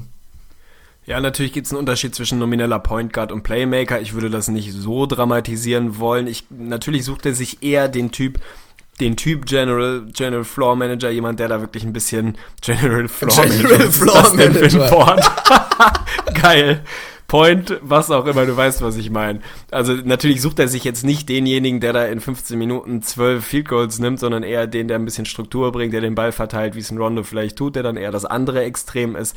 Aber das würde ich in den limitierten Minuten nicht überbewerten. Also auch ein Jimmy Nelson ist in der Lage, da das Spiel zu ordnen und zu strukturieren. Also er sucht natürlich nicht jemanden, der nur nach vorne rennt, den Ball nimmt und den dann irgendwie ihm oder Kyrie in die Hand drückt. Darum geht's nicht. Aber alle von den Jungs sind vielleicht nicht die absolut typischen Floor Generals, die ich eben eigentlich meinte, als ich General Floor Manager gesagt habe. Gott, oh Gott, mein Hirn ist schon völlig, völlig wund. Aber also da sehe das Problem sehe ich nicht. Das Rubio-Szenario, puh, ja, also ich weiß nicht, was mit dir passiert, wenn das tatsächlich passiert, weiß ich nicht. Also es irgendwie wirkt sehr weit hergeholt. Ob ich Champard abgeben würde, bin ich mir sehr unsicher. Also der gefällt mir eigentlich ganz gut gerade in der Rolle, die er da spielt. Weiß ich nicht, ob man die Baustelle aufmachen muss. Bei Darren Williams ist es schwer zu sagen. Der ist für mich sportlich ganz klar der beste Fit von allen genannten. Aber da hast du dann natürlich das Thema, kannst du dem jetzt sagen, 15 Minuten und Gas und später nimmst du ihn halt komplett wieder raus, ist bei ihm vielleicht ein bisschen schwieriger. Ja, weiß ich nicht. Wahrscheinlich würde ich echt mit dem Typ Nelson gehen, aber mein Gott, man wird sehen, was da noch passiert irgendeinen Point General Floor Manager werden sie schon finden. Ja, dann haben wir doch die Lösung direkt schon gefunden. Mason Plumley ist doch wirklich ein General Point Center, von daher hol den einfach, dann brauchst du keinen Point Guard mehr. Ganz klar, bitte. Nee, also ansonsten Iman Schampert fand ich auch nochmal ganz geil, habe ich mich kurz dran und musste schmunzeln, als ich äh, letztens bei, bei Facebook auf unserer Haupt-Facebook-Seite einen schönen Post rausgehauen habe zu den Most Improved Three-Point-Shootern. Da war Iman Schampert tatsächlich dabei, also riesen Shoutout, das ist auch nochmal ein wichtiger Faktor. Wenn Iman Schampert tatsächlich ein 40% Dreierschütze ist, dann hat er wirklich einen soliden Wert. Und dann, auch nur dann, würde ich annähernd irgendwie in einem ähnlichen Trade-Value wie Rubio sehen. Bloß ich fand's geil, erster Kommentar dazu kam, ja, Iman Schampert ist trotzdem scheiße. ja, Fand hat jemand offenbar seine Sympathien klar verteilt. Also, das, das so fand ich halt. geil. Einfach objektiven Fact komplett ignoriert, ja, trotzdem scheiße. Fand ich richtig geil. ja, das ist halt das postfaktische alternative Faktzeitalter, in dem wir leben. Damit muss man dann wahrscheinlich auch bei uns als Podcast irgendwie mitleben, dass es Leute gibt, die sich ja, die, die Fakten gegenüber eher kritisch eingestellt sind und dann vielleicht, ich lasse mich halt in meiner Meinung nicht von Fakten irgendwie beeinflussen, da bin ich halt anderer Meinung. Was für eine Welt leben wir hier. Das ja, ist, ist immer noch Deutschland. Okay. So, also ich habe nichts mehr zu den Cavs. Wenn du da mir auch das grüne Licht gibst, dass wir weiterziehen, dann würde ich sagen, ziehen wir weiter? Fragezeichen. Ja, können wir gerne machen. Also ich fand's ja eh nicht so dramatisch, das Thema. Da bist du ja verantwortlich, dass wir hier 25 Minuten über die Cavs geredet haben, die kein Problem haben aktuell. Naja, siehst du, haben wir doch am Ende aber vernünftig rausgearbeitet, dass es Zeit relativ Banane ist, bis auf die Minuten von LeBron. Also das ist definitiv etwas, oh ja. was man im Auge behalten sollte. Und wenn ich wenn ich ein Fantasy-Team hätte, in dem LeBron wäre, würde ich jetzt langsam ein Sell High er erwägen, denn der Junge wird seine Auszeiten demnächst bekommen. Ob es zwei das Wochen ja dann also Coasting ist, Das glaub, achso, das wusste ich gar nicht mehr, das meinte ich gar nicht. Ich meinte das mehr allgemein an unsere Hörer gerichtet. Ich glaube nicht, dass er so hart zwei Wochen coastet, wie er es die letzten Jahre gemacht hat, aber da wird es ein paar DNPs oder vielleicht, ach, er hat eine Grippe, ist ein bisschen angeschlagen, wird es wohl mal geben jetzt. Und um Gottes Willen ist definitiv der richtige Weg. Aber ist so ein bisschen die Sache und da kann man noch mal kurz mit reinnehmen, bevor wir das Cavs-Thema abhangen. Also erstmal noch mal Shoutout an Chatty. Hatten wir vorhin schon. Der hatte genau das gefragt, mit welche Playmaker wir denn sehen. Haben wir, glaube ich, beantwortet. Und ansonsten hatte der gute Tim Kraushaar noch gefragt, ob LeBron James oder ob wir der Meinung sind, dass LeBron James noch mal die zwei Wochen Urlaub machen sollte. Und da ist die Sache an sich, ja, fände ich ganz gut, wenn er das macht. Aber jetzt gerade nach diesen Aussagen wäre das schon echt eine harte Contradiction, wenn er da jetzt auf einmal sagt, so, ich baller jetzt diese Aussage raus und mach erstmal zwei Wochen Urlaub, ihr Ficker. Nö, das, also der Zug ist abgefahren. Ich glaube, dieses zwei Wochen am Stück raus, das Thema ist erledigt. Aber ich habe es ja vorhin schon gesagt, so wie es Pop mit Kawhi macht, nimm ihn halt mal aus einem Back-to-Back, lass ihn auch mal zwei Spiele raus. Oder lass ihn halt zumindest mal irgendwie auf ganz normalen Anfang 30 Minuten einpendeln und nicht dieses 38, 39, 40 Minuten Ding. Das ist es einfach nicht wert. Selbst wenn du die Spiele gewinnst, dann ist es halt so. Was, was kannst du dir davon kaufen? Also die Cavs können sich auf dem Weg in die Finals sowieso nur selber stürzen. Da ist es auch Latte, ob du erster, zweiter, dritter, vierter wirst. Und mal abgesehen davon ist jetzt auch nicht so, als ob von Platz zwei wahnsinnig viel Druck kommt. Also wahrscheinlich werden sie selbst mit Halbgas irgendwie noch, noch erster werden, was wie gesagt auch egal ist. Also ich würde eher davon ausgehen, dass er jetzt hier und da mal ein DNP bekommt mit einer Geschichte, wo man denkt, ja gut, wären es die Playoffs, hätte er da wohl spielen können. Also ganz so offensichtlich werden sie es wahrscheinlich nicht machen dass es da wirklich die Coach-Decision jedes Mal gibt. Aber absolut für mich der ganz klar richtige Weg, ihm jetzt immer wieder seine Auszeiten zu geben, so wie es halt andere Stars auch bekommen. Also ist ja nicht so, als wäre das irgendwie etwas, was andere Teams nicht auch machen würden. Ja, oder Carmelo Anthony stürzt ihn, wenn er im Osten das Team wechselt. Bam, da ist die Überleitung. Sheesh. Sehr, sehr stabile Überleitung. Ja, nächstes Thema bei uns, ich habe es vorhin angesprochen. Die Trade-Gerüchte um Carmelo Anthony, denn es ist jetzt offiziell soweit. Die Knicks wollen endlich tatsächlich Mello abgeben. Also die Gerüchte gab es immer wieder. Es gab diesen viel zitierten Artikel von Charlie Rosen, der ein sehr, sehr enger Freund von Phil Jackson ist, nicht vielleicht mal drüber nachdenken sollte, Mello zu traden. Und eigentlich ist die letzten Jahre so ein ungeschriebenes Gesetz gewesen. Alles, was Charlie Rosen schreibt, kommt von Phil Jackson oder beziehungsweise wenn er es selber schreibt, dann versichert er sich zumindest, ob er das so schreiben darf, denn Phil Jackson regiert die Knicks und alles, was da drumherum in New York passiert. Nun ist es wohl soweit aktiv was man für Carmelo Anthony bekommen kann. Aktuell die Knicks 11. 21 und 27, glaube ich, sind nur zwei Plätze hinter den Playoffs, aber es läuft nicht so ewig viel zusammen in New York. Also bevor wir über die einzelnen Deals reden, der richtige Weg jetzt tatsächlich Mello aktiv auf den Weg zu bringen oder nicht der richtige Weg? Ja, Punkt. Weiter. Ja, Punkt weiter. Wir haben immer wieder darüber gesprochen, die Trajektorien der, der Knicks sind halt etwas, ja, etwas bipolar. Schau für das Wort. so richtig gut zusammen. Ja, ne? Es passt nicht so richtig gut zusammen das, Mel das, das Mello, das Mello von Fenster. Ich wollte sagen, das Fenster von Mello ist langsam aber sicher auf dem Weg, sich zu schließen. Das von Porzing ist noch nicht weit genug offen. Also es macht sicherlich Sinn, das in irgendeiner Art und Weise jetzt mal aufzubrechen. Es gab verschiedene Gerüchte. Es gab, darüber will ich eigentlich erstmal sprechen, das können wir, glaube ich, auch sehr kurz abhaken. Das Gerücht, dass sie mehr oder weniger straight up gegen Kevin Love mal bei den Cavs vorgefühlt haben. Denn Mello hat Mello hat eine No-Trade-Clause und es gab die Gerüchte, dass er nur für die Cavs und Clippers bereit wäre, diese zu waven und tatsächlich sich traden zu lassen. Ansonsten kann Carmelo Anthony jeden Trade dieser Welt ablehnen, wenn er einfach keine Lust drauf hat. Es gab das Gerücht gegen Kevin Love, für mich vollkommen schwachsinnig. Also aus Cavaliers Sicht, in keinem Szenario dieser Welt machte ich das besser. Also ich hätte es auf gar keinen Fall gemacht. Offenbar war das auch die Antwort der Cavs. Für dich als Cavs-Sympathisant äh, Erleichterung, dass da nicht drüber nachgedacht wurde? Ja, selbstverständlich. Also klar, es ist nachvollziehbar, es ist charmant und irgendwie könnte man sich natürlich vorstellen, dass die vorhandene Chemie mit einem LeBron James dazu führt, dass ein Mello automatisch 20% besser spielt, aber rein sportlich macht es absolut keinen Sinn. Kevin Love passt perfekt rein, aktuell ist wirklich ein absolutes Centerpiece und Mello könnte ihn nicht eins zu eins ersetzen. Er ist der schlechtere Schütze in dem Sinne, ist der schlechtere Rebounder. Ich würde sogar einen Case dafür machen, dass, dass Love inzwischen der bessere Verteidiger ist. Also es wäre in allen Belangen rein positionell schon mal ein Downgrade und Mello Melo will ja auch gar nicht auf der 4 spielen. Da hast du schon das nächste Problem. Von daher, der Trade macht überhaupt keinen Sinn und folgerichtig haben die Cavs das auch direkt mal abgelehnt. Bin ich dabei. Das nächste Szenario, was jetzt aktuell gerade heiß und breit diskutiert wird, rankt sich um die Clippers. Da gibt es zunächst mal das Szenario, dass man ihn ja mehr oder weniger straight up mit ein paar Fillern gegen Blake Griffin hätte traden können. Das funktioniert so für die Knicks, mal unabhängig davon, dass die Clippers das nicht wollen oder relativ sicher nicht wollen, funktioniert es für die Knicks nicht, denn solange sie Derrick Rose im Team haben, könnten sie gar nicht Blake Griffin dazu aufnehmen. Das ist diese viel zitierte Designated Player Rookie Scale, wo sie beide in ihrer Extension die bekommen haben. Das CBA verbietet zwei solche Verträge in einem Team und Derrick Rose hat sie, Blake Griffin hat sie auch. Das würde also überhaupt nicht funktionieren, es sei denn, du bewegst auch Derrick Rose im gleichen Moment auch wieder und das ist dann vielleicht dann doch ein bisschen viel Arbeit.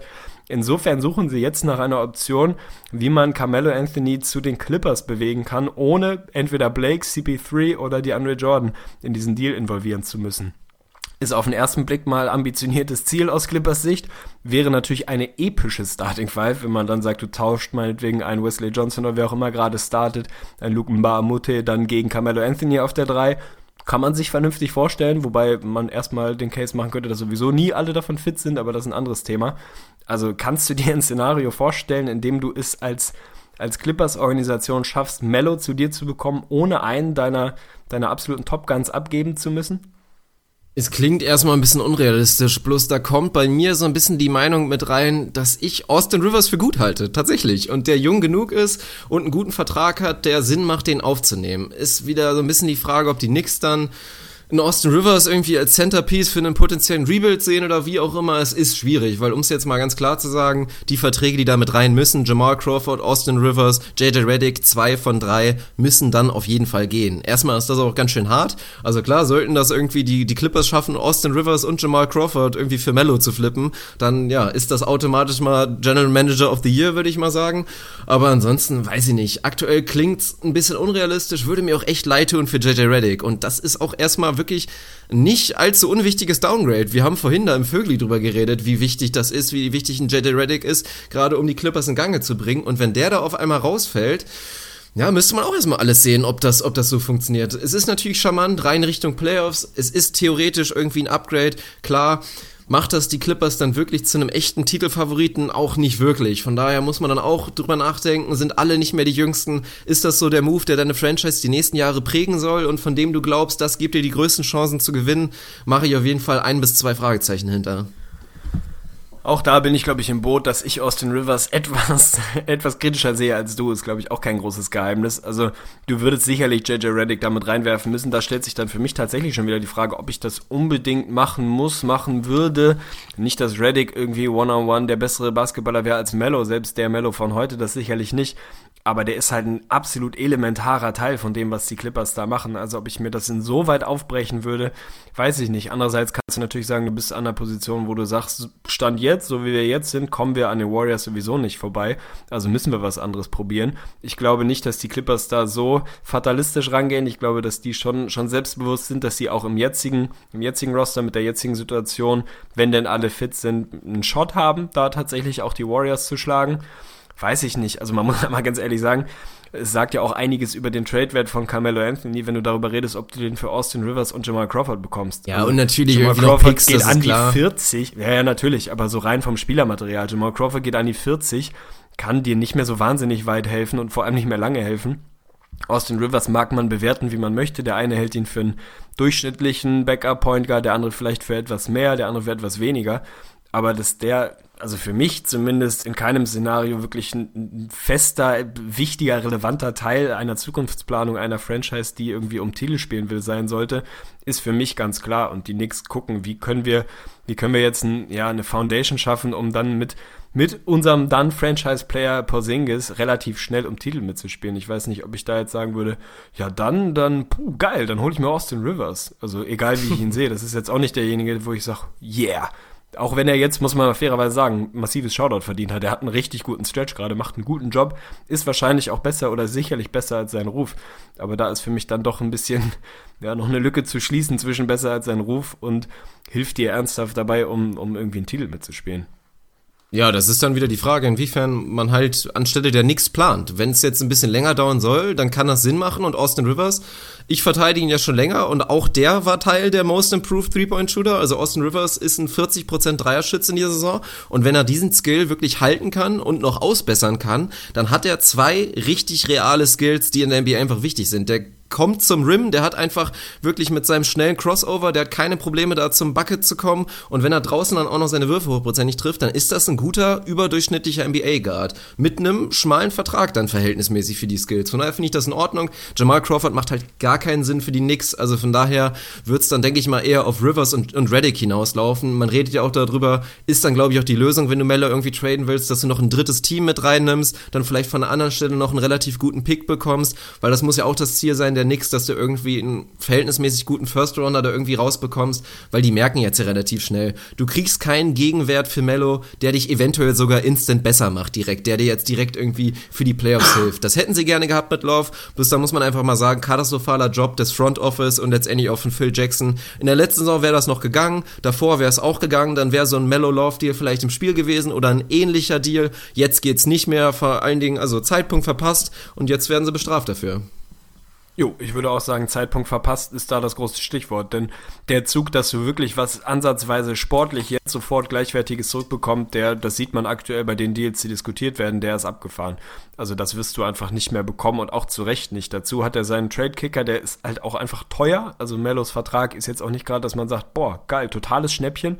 Also es kann eigentlich nur in Richtung eines Contenders gehen, der sagt, wir sind nur Mellow davon entfernt, jetzt richtig, richtig gut zu sein der Three-Team-Deal mit den Clippers scheint im Moment so der Favorit zu sein, was sich rauskristallisiert. Mello selbst hat jetzt gesagt, er versucht diese ganzen Gerüchte auszublenden, klappt nicht so richtig, das spielt natürlich eine Rolle. Er hat seine Zukunft immer in New York gesehen, deswegen hat er sich die No-Trade-Clause in den Vertrag schreiben lassen. Jetzt sieht es so aus, als wäre auch ihm klar, dass sie da nicht liegen wird und er seine No-Trade-Clause im Zweifel dann aufgeben würde oder sich ausbezahlen lassen würde, was auch immer. Das einzige Team, was jetzt noch so ein bisschen mit im Rennen zu sein scheint oder immer mal wieder reingeworfen wird, sind natürlich, muss man sagen, die Celtics. Da bin ich mir nicht mehr ganz sicher, wie ich mir das eigentlich vorstelle, wie gut ich den Fit da fände. Die haben natürlich Assets ohne Ende, aber ich habe es eben schon gesagt, allzu viel Gegenwert hat Mello aktuell einfach nicht mehr. Also vielleicht könnte man ihn einigermaßen günstig bekommen, aber muss man auch mal sagen, sind die Celtics jetzt Carmelo Anthony davon entfernt, an den Cavs vorbeizukommen? Nein, würde ich mal behaupten, du wahrscheinlich auch. Und dann stellt sich wieder die Frage, gebe ich dafür wirklich meine Assets ab? Um dann zu sagen, gut, jetzt bin ich einen Ticken dichter dran, aber auch nicht gut genug und Mello ist nun mal jemand, der jetzt gewinnen muss und nicht in zwei, drei Jahren. Das Fenster schließt sich halt. Also ich glaube, wenn ich Boston wäre, so schön ich die Vorstellung mal fand, ich, ich würde, glaube ich, einen Bogen um Mello machen. Nicht, weil ich Mello nicht mag, sondern einfach, weil ich nicht sehe, dass er dir jetzt so weit hilft, wie du es bräuchtest, als dass ich dafür eins meiner spannenden Assets abgeben würde oder mehrere meiner Assets. Wie, wie sieht das bei dir aus? Ich sehe es minimal anders. Also es kommt definitiv aufs Paket an. Also erstmal Brooklyn Pick natürlich nicht oder beide Brooklyn Picks, gerade auch der 2017er, oh, der wird natürlich nicht angerührt. Das ist ein potenzieller Superstar. Muss man sich auch nochmal reinziehen. Die, die Boston Celtics könnten wirklich einen absoluten Superstar nächste Saison dazu bekommen. Also ein Superstar in the making. Das ist heftig, wenn man mal drüber nachdenkt.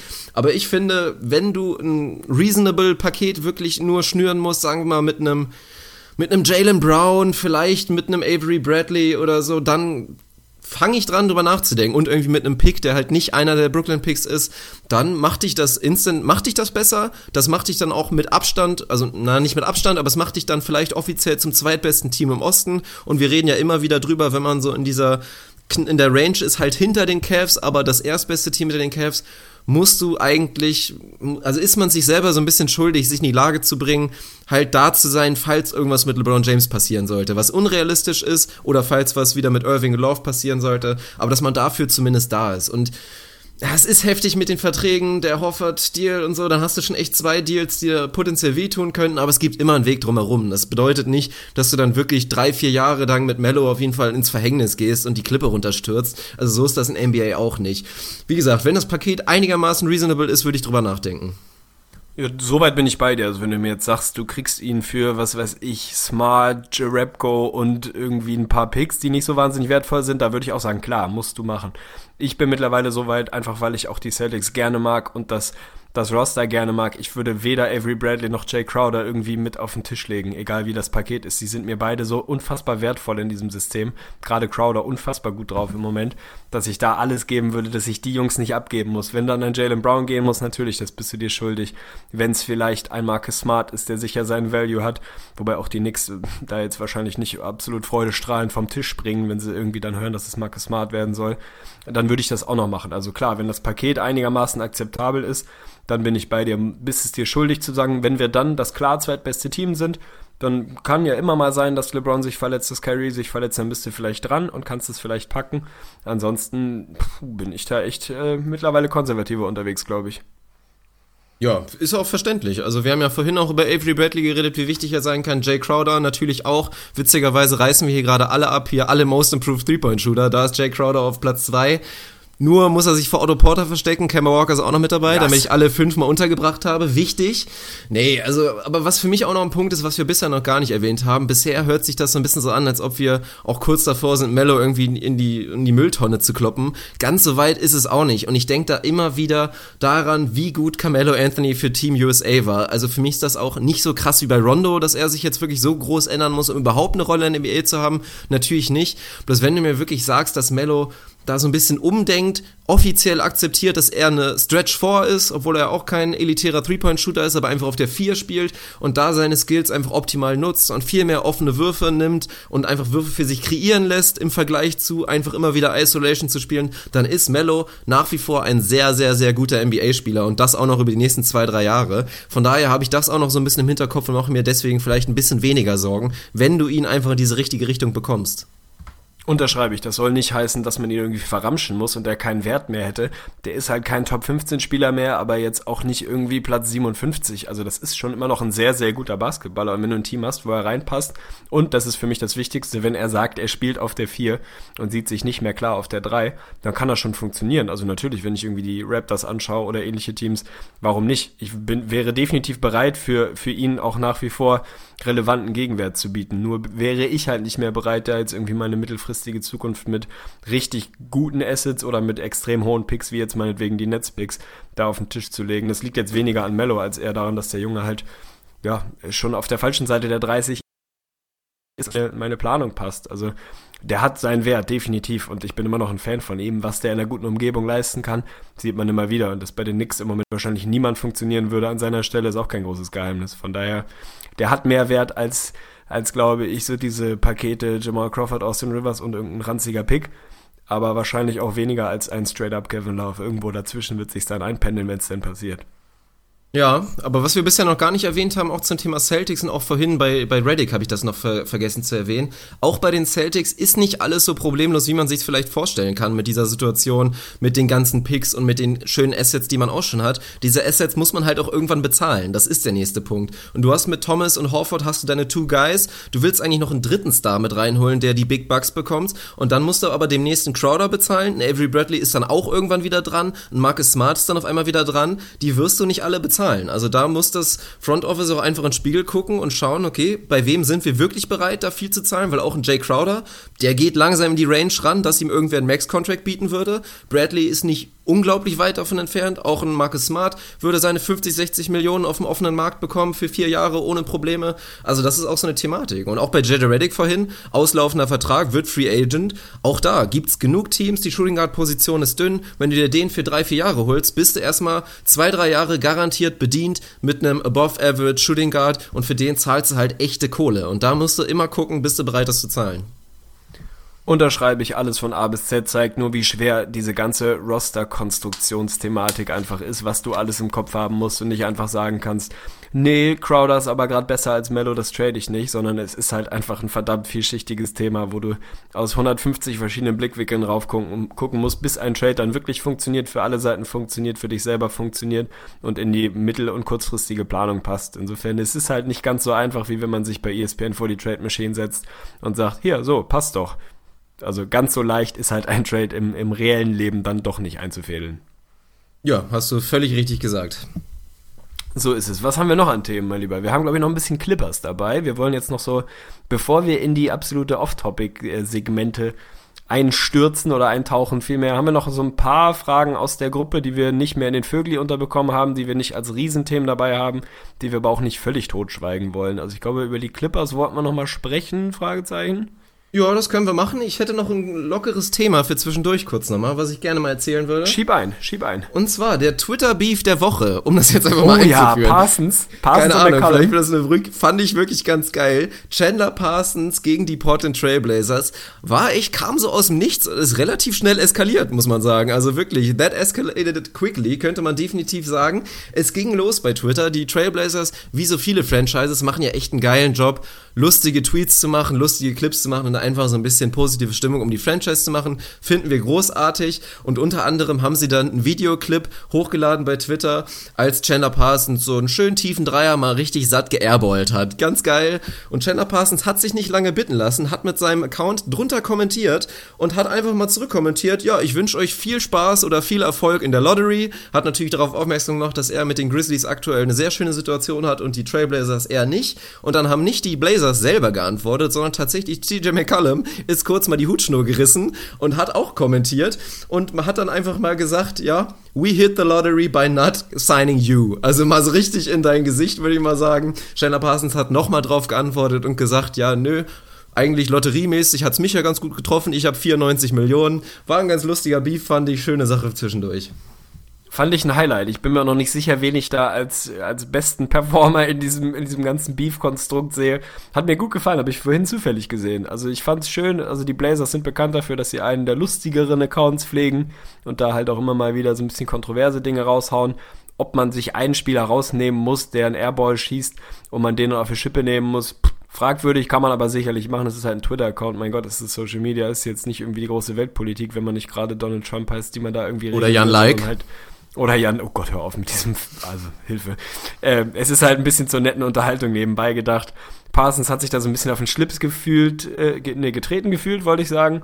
Hat eine lustige Reaktion rausgehaut, dass dann aber wirklich McCollum persönlich da dazwischen funkt, fand ich schon erstaunlich. Also, dass Hätte ich auch nicht erwartet, muss wirklich man sagen. der Team, vielleicht führt ja McCollum den Team-Account der Blazers. Ist das eine Option, dass er sich umgemeldet hat? das, das kann Weil schon sein. Ich fand es schon komisch, dass er da so zwischengrätscht. McCollum ist eigentlich jemand, der ja, der jetzt nicht für die, für die ganz großen Beefs und äh, sonst wie Geschichten bekannt ist, sondern eigentlich ein sehr reflektierter, gebildeter, der sich viel Gedanken um die Karriere danach macht und so, dass er sich dann auf so ein, ich will jetzt nicht sagen tiefes, aber überschaubares Twitter-Niveau halt irgendwie einlässt, fand ich ganz witzig. Ich fand auch Parsons einfach schön schlagfertig, hat mir gefallen. Ich würde gerne mal gucken, wie viel Zeit zwischen den Tweets lag ob er da lang drüber nachgedacht hat oder ob er die einfach so aus dem Ärmel geschüttelt hat.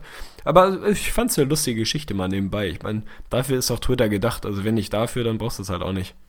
Ja, finde ich schön. Aber hat mich auch überrascht, CJ McCollum eigentlich nicht so der Typ dafür, der da einfach, würde mich jetzt auch nochmal die Vorgeschichte so ein bisschen interessieren, ob die beiden sich eventuell gar nicht so schlecht verstehen und das so ein, so ein kleiner Diss unter Freunden war oder ob das jetzt wirklich echt so ein bisschen salty gemeint war von McCollum, weil der war schon ziemlich hart, der Diss, muss man einfach mal sagen.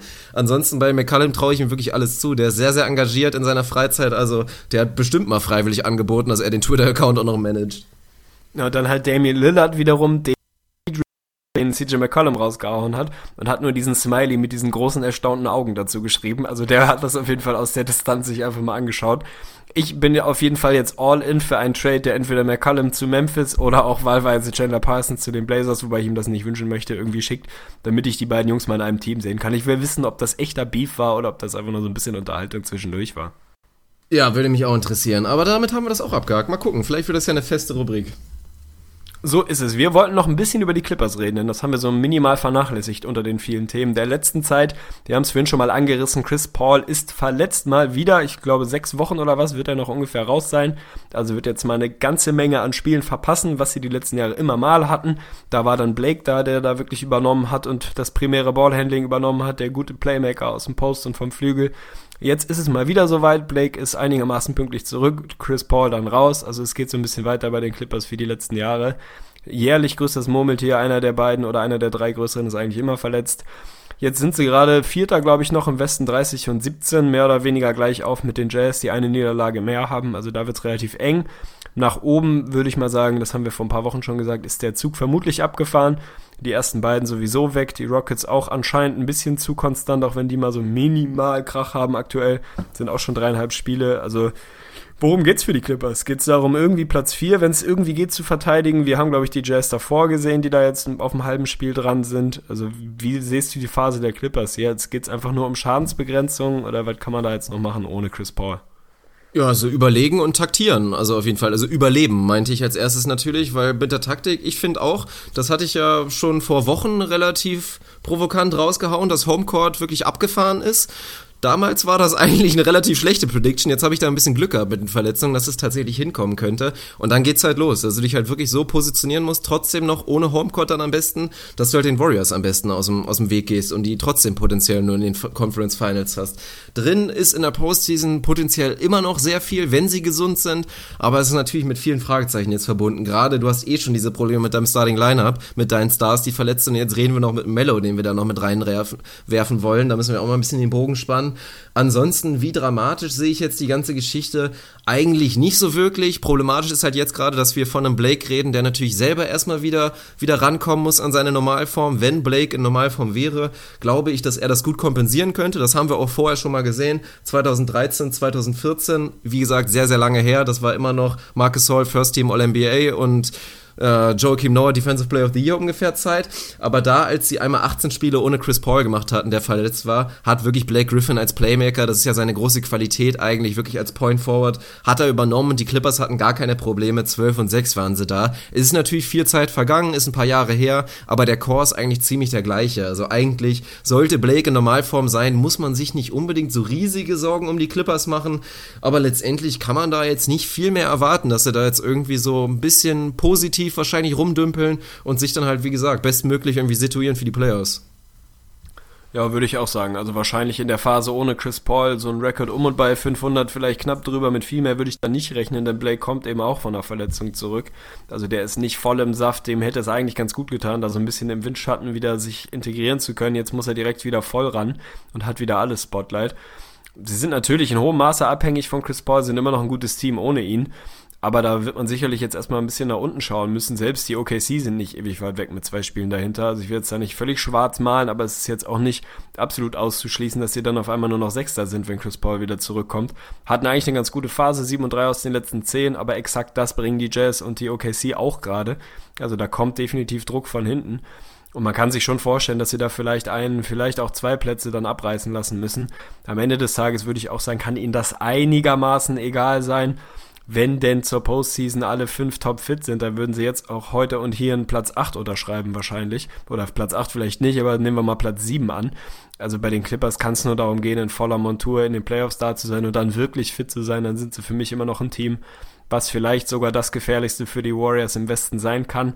Ob sie dann wirklich fit sind, ja mein Gott, da stehen halt mal wieder zehn Fragezeichen dran. Es wirkt für mich mal wieder so, als könnte man sich einstellen auf eine Saison. Mensch, was waren die Clippers gut? Ich erinnere noch kurz daran, wie so nach zwei Wochen, drei Wochen der Regular Season die Clippers ja. alles weggeflankt haben, unfassbar gut unterwegs waren.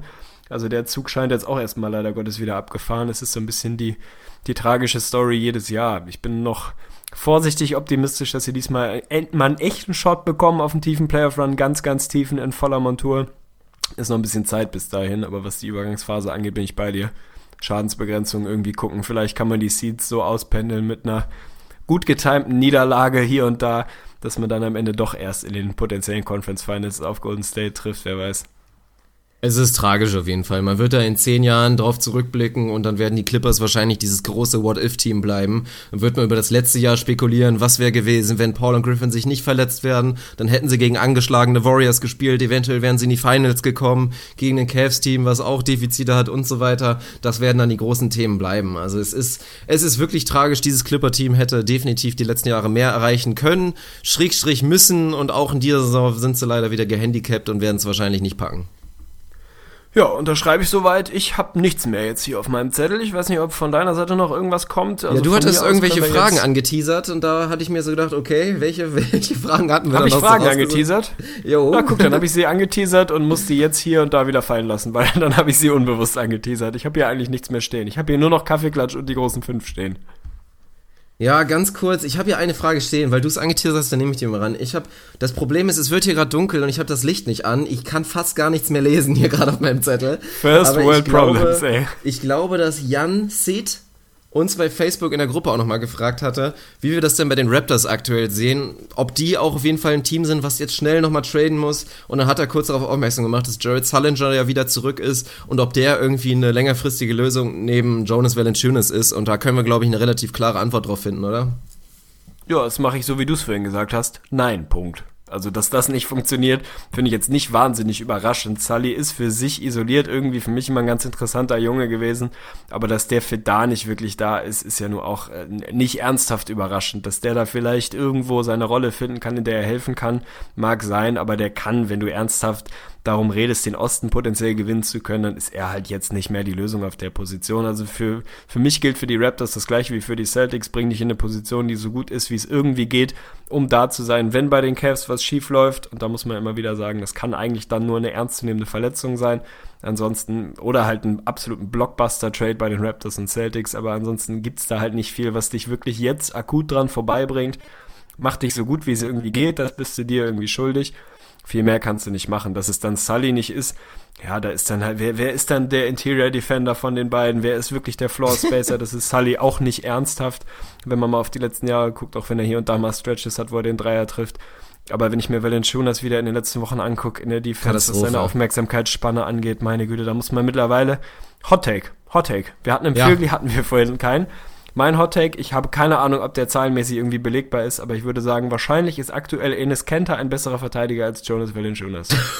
oh, das ist hart. Ich glaube nicht. Ja, ich liebe den Jungen, aber es ist wirklich schlimm. Also seine Aufmerksam sein Aufmerksamkeitslevel ja. ist einfach nicht existent. Also ich glaube, der hat noch nicht einen Backdoor-Cut in seinem Leben ernsthaft mitbekommen. Es ist immer so, und da guckt er so ein bisschen fragend in die Runde danach, sieht so aus wie so ein trauriger großer Junge und denkt, boah, kam denn der Kerl jetzt her? Den habe ich auch gar nicht gesehen. So. Also das, ich, ist das erlaubt? Ich, und ich liebe den Kerl, ne? Um es nochmal ja. dazu zu sagen, ich liebe dessen Skillset. Ich glaube auch nach wie vor, dass er ein guter NBA-Spieler werden kann, aber das macht mich halt rasend. Und dass dann irgendwie Jared Sullinger nicht derjenige ist, der das kompensieren kann, der auf einmal draußen am Flügel ultra agil rumläuft oder halt irgendwie die großen Big Men, die aufposten, containen kann. Ja, also das, also um die Frage an der Stelle zu beantworten, nee, finde ich nicht überraschend, dass das nicht funktioniert. Oh, Finde ich ganz geil, deine, deine Erkenntnisse, was wirklich Jonas Valanciunas angeht, muss ich leider viel teilen. Also ich habe auch letztens zwei Spiele analysiert der Raptors und da ist beide Male das wirklich aufgefallen. Das war wieder so eine Enttäuschung, gerade auch wirklich bei dem Lazarettspiel Spurs gegen, gegen Raptors, als DeRozan ausgefallen ist, als Kawhi ausgefallen ist. Da dachte ich jetzt wirklich mal oder hätte ich mir erhofft, das ist jetzt das Spiel gerade gegen den Frontcourt der Spurs, auch ohne Pau Gasol und ohne wirklich fast jeden, dass das mal so ein Valanciunas-Spiel ist, wo er mal wieder sein Skillset aufblitzen lässt und da so mit 30 und 12 nach Hause geht und was war gar nichts. Er hat wieder sieben Würfe genommen, davon irgendwie zwei getroffen, hat ganz gut gereboundet, das war das Einzige, aber ansonsten defensiv war es wieder eine Vollkatastrophe und dann lief er da wieder so nonchalant rum und jetzt pärst du das wirklich mit einem Jared Sullinger, der, das klaue ich jetzt bei Jalen Rose, keine Stretch vor ist, sondern eine Stretch Mark vor. Also wirklich so ein, so ein Halbfetter, der da eh dann neben einem limitierten Jonas Valanciunas rumstolpert. Also das ist defensiv absolut nicht vertretbar und er ist halt wirklich rein statistisch statistisch so meilenweit von der Stretch 4 entfernt. Er trifft über seine Karriere 25% seiner Dreier ungefähr. Vielleicht ein kleines bisschen besser, weiß ich gerade nicht genau. Aber das ist definitiv nicht die Lösung und das ist tatsächlich relativ katastrophal. Von daher hast du es richtig gesagt vorhin bei den Raptors, du sollst deine Zukunft nicht irgendwie krüppeln, aber ansonsten musst du da irgendwie was machen und dich in die Lage bringen, dass du in den Playoffs wirklich was reißen kannst. Weil aktuell mit Valanciunas, mit Sullinger und dann mit Patterson von der Bank, der halt der einzig Gute da ist momentan so ein bisschen im Frontcourt, da sehe ich einfach wirklich da ein relativ frühes Ende und vielleicht sogar noch nicht mal die Conference Finals. Würde ich unterschreiben, habe ich leider Gottes nichts mehr hinzuzufügen. Können wir jetzt endlich Kaffeeklatsch machen? Ja, wir können Kaffeeklatsch machen, aber ich muss das Licht anmachen und pinkeln. Von daher machen wir jetzt eine kurze Pause. Ist in Ordnung. Gut, bis gleich fühl mich gut, fühl mich smooth, denn ich chill heute mit der Crew und wir tun, was ich will, kein Stress. Oh yeah. Alles cool und gechillt, Rap, Rap. Oh yeah. Mit viel Glut auf dem Grill, ey Leute, heute gebe ich keinen Fake auf die Facebook, die Google und die YouTube-Klicks, Nike Shoe. So, optimal. Jetzt kann ich auch wieder lesen, was vom Entzetteln steht, aber dabei steht da gar nicht mehr so viel, weil jetzt haben wir tatsächlich nur noch Kaffeeklatsch und die großen fünf im Programm. Aber das hört sich so an, als ob ich es irgendwie runterreden will. Das wird jetzt, glaube ich, richtig stabil und wir fangen mit Kaffeeklatsch an. Arne hat sich schon riesig gefreut und ich überlasse dir jetzt auch mal direkt die Aufgabe, den Hörern vorzustellen, über was wir denn überhaupt reden. Riesig gefreut ist der Euphemismus des Jahres auf jeden Fall. Aber natürlich, es geht um Kaffeeklatsch und ich glaube, die meisten von uns haben sich diesen Tag rot im Kalender angestrichen. Es ist soweit tatsächlich soweit. Der Tag, worauf wir alle, auf den vielmehr wir alle gewartet haben. Das Finale von Dschungelcamp. Ich bin ein, keine Ahnung, C-Promi, holt mich hier raus von diesen ganzen anderen Vollidioten. Das Dschungelcamp neigt sich dem Ende. Es ist Finaltag und wir haben, warum auch immer, ich weiß es bis heute nicht mehr, vor zwei, drei Wochen, glaube ich, mal so eine Preview, eine ganz bummelige Preview gemacht, auch im Rahmen von Kaffeeklatsch, glaube ich. Haben die Kandidaten vorgestellt, die die teilgenommen haben. Es sind mittlerweile nur noch drei, namentlich Mark Terenzi, Hanka Rackwitz, über die wir schon gesprochen haben, die, glaube ich, unser sneaky Favorit war für den Gesamtsieg, und Florian West, den wir natürlich alle kennen und schätzen und lieben gelernt haben die letzten Jahre. Also heute ist Finaltag. Ich habe es mir nicht nehmen lassen, mich da minimal, aber wirklich mit Ausrufezeichen minimal darauf vorzubereiten. Ich habe immer noch keine Sekunde dieser Folge gesehen oder dieser ganzen, dieses ganzen Formats, wenn man so will. Du ballerst gleich den Einspieler raus und dann stürzen wir uns in den großen Finaltag, mein lieber Kaffeeklatsch. Es ist soweit.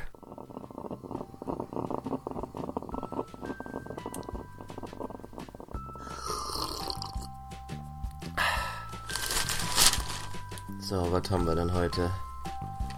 Michaela Schäfer hat sich schon wieder den Busen vergrößern lassen?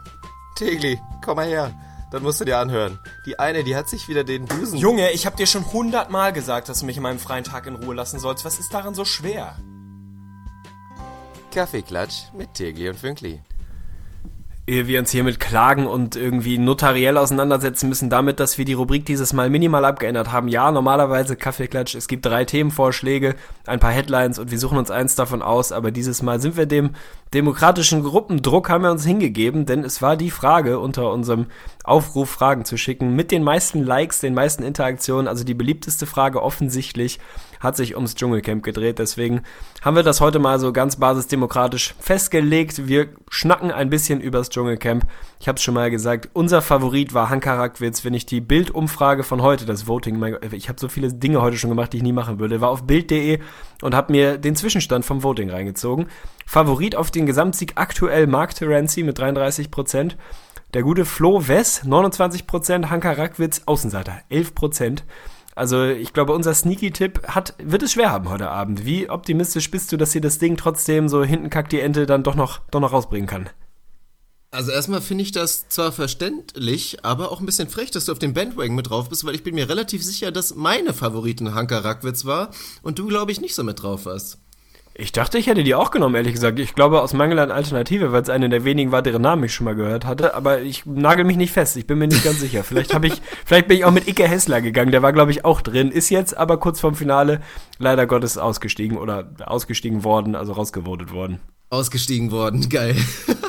Oh, der arme Icke, der hat's endlich hinter sich. Aber er hat ja scheinbar 100.000 Euro dafür oder so bekommen. Ganz bitter notwendig scheinbar, sonst gibt man sich so einen Kram auch nicht an seiner Stelle.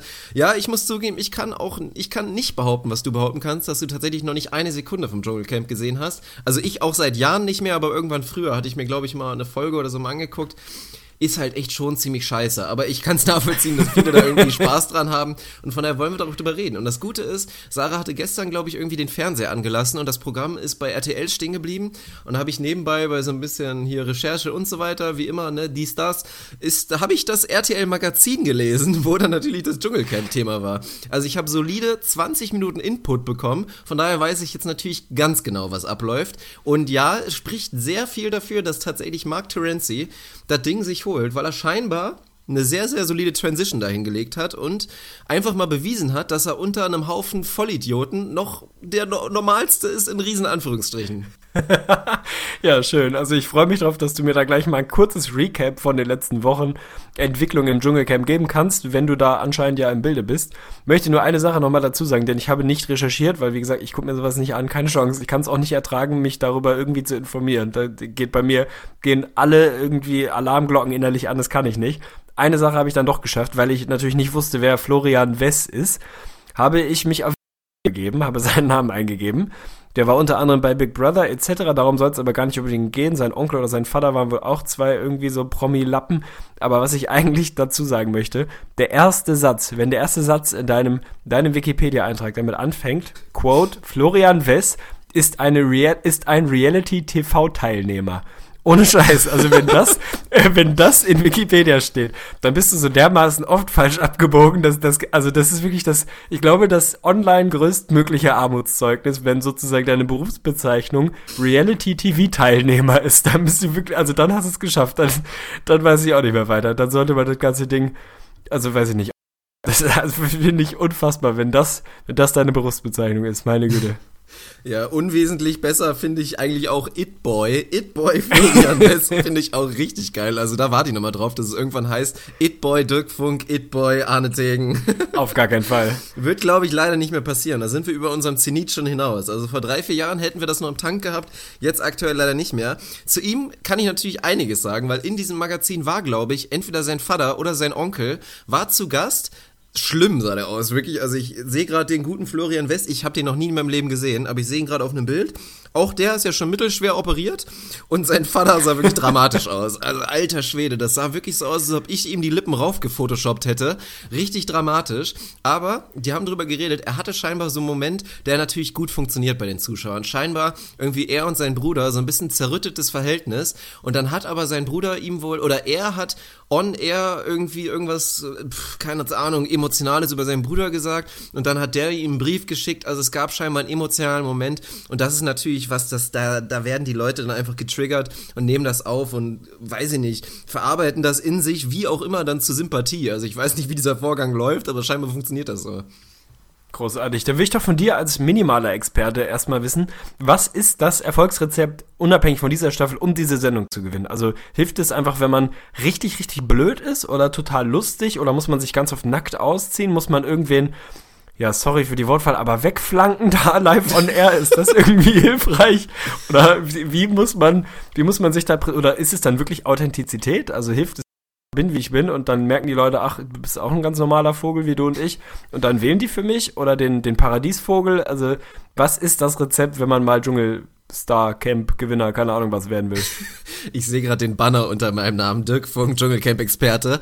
Finde ich, finde ich herrlich, aber würde ich mich auch so ausschreiben und ich würde jetzt einfach mal aus meiner Expertenmeinung, Perspektive, würde ich jetzt mal sagen, Mark Terenzi macht tatsächlich extrem viel richtig. Also erstmal, okay. das Wichtigste ist, du musst ein richtiger Idiot sein, der dann aber im Dschungelcamp zeigt, dass er doch gar nicht so schlimm ist. Also da reicht tatsächlich schon, dass du einfach so einigermaßen basismenschliche Züge zeigst, wie so Hilfbereitschaft oder so ein gewisses Maß an Vernunft. Das reicht dann schon völlig aus und die Leute denken sich, boah, der Mark Terenzi, der hat sich aber richtig gemacht. So, dabei ist er einfach nur auf so einem normalen Niveau einfach angekommen. Aber das reicht dann schon aus. Und was er auch gut gemacht hat, so ein bisschen, dass du kokettierst so ein bisschen. Also erstmal Nacktheit kommt natürlich mal gut an. Mark Terenzi sehr oft oberkörperfrei gewesen, ist für sein Alter in noch guter Form, kann man mal dazu sagen. Also da hat er den Damen ein bisschen was geboten. Ansonsten hat er sie auch ein bisschen nahbar gemacht, hat mit seinen Frauenstories kokettiert. Das funktioniert immer sehr, sehr gut. Ein bisschen Emotionen haben noch gefehlt. Was tatsächlich rausgearbeitet wurde, Mark Terenzi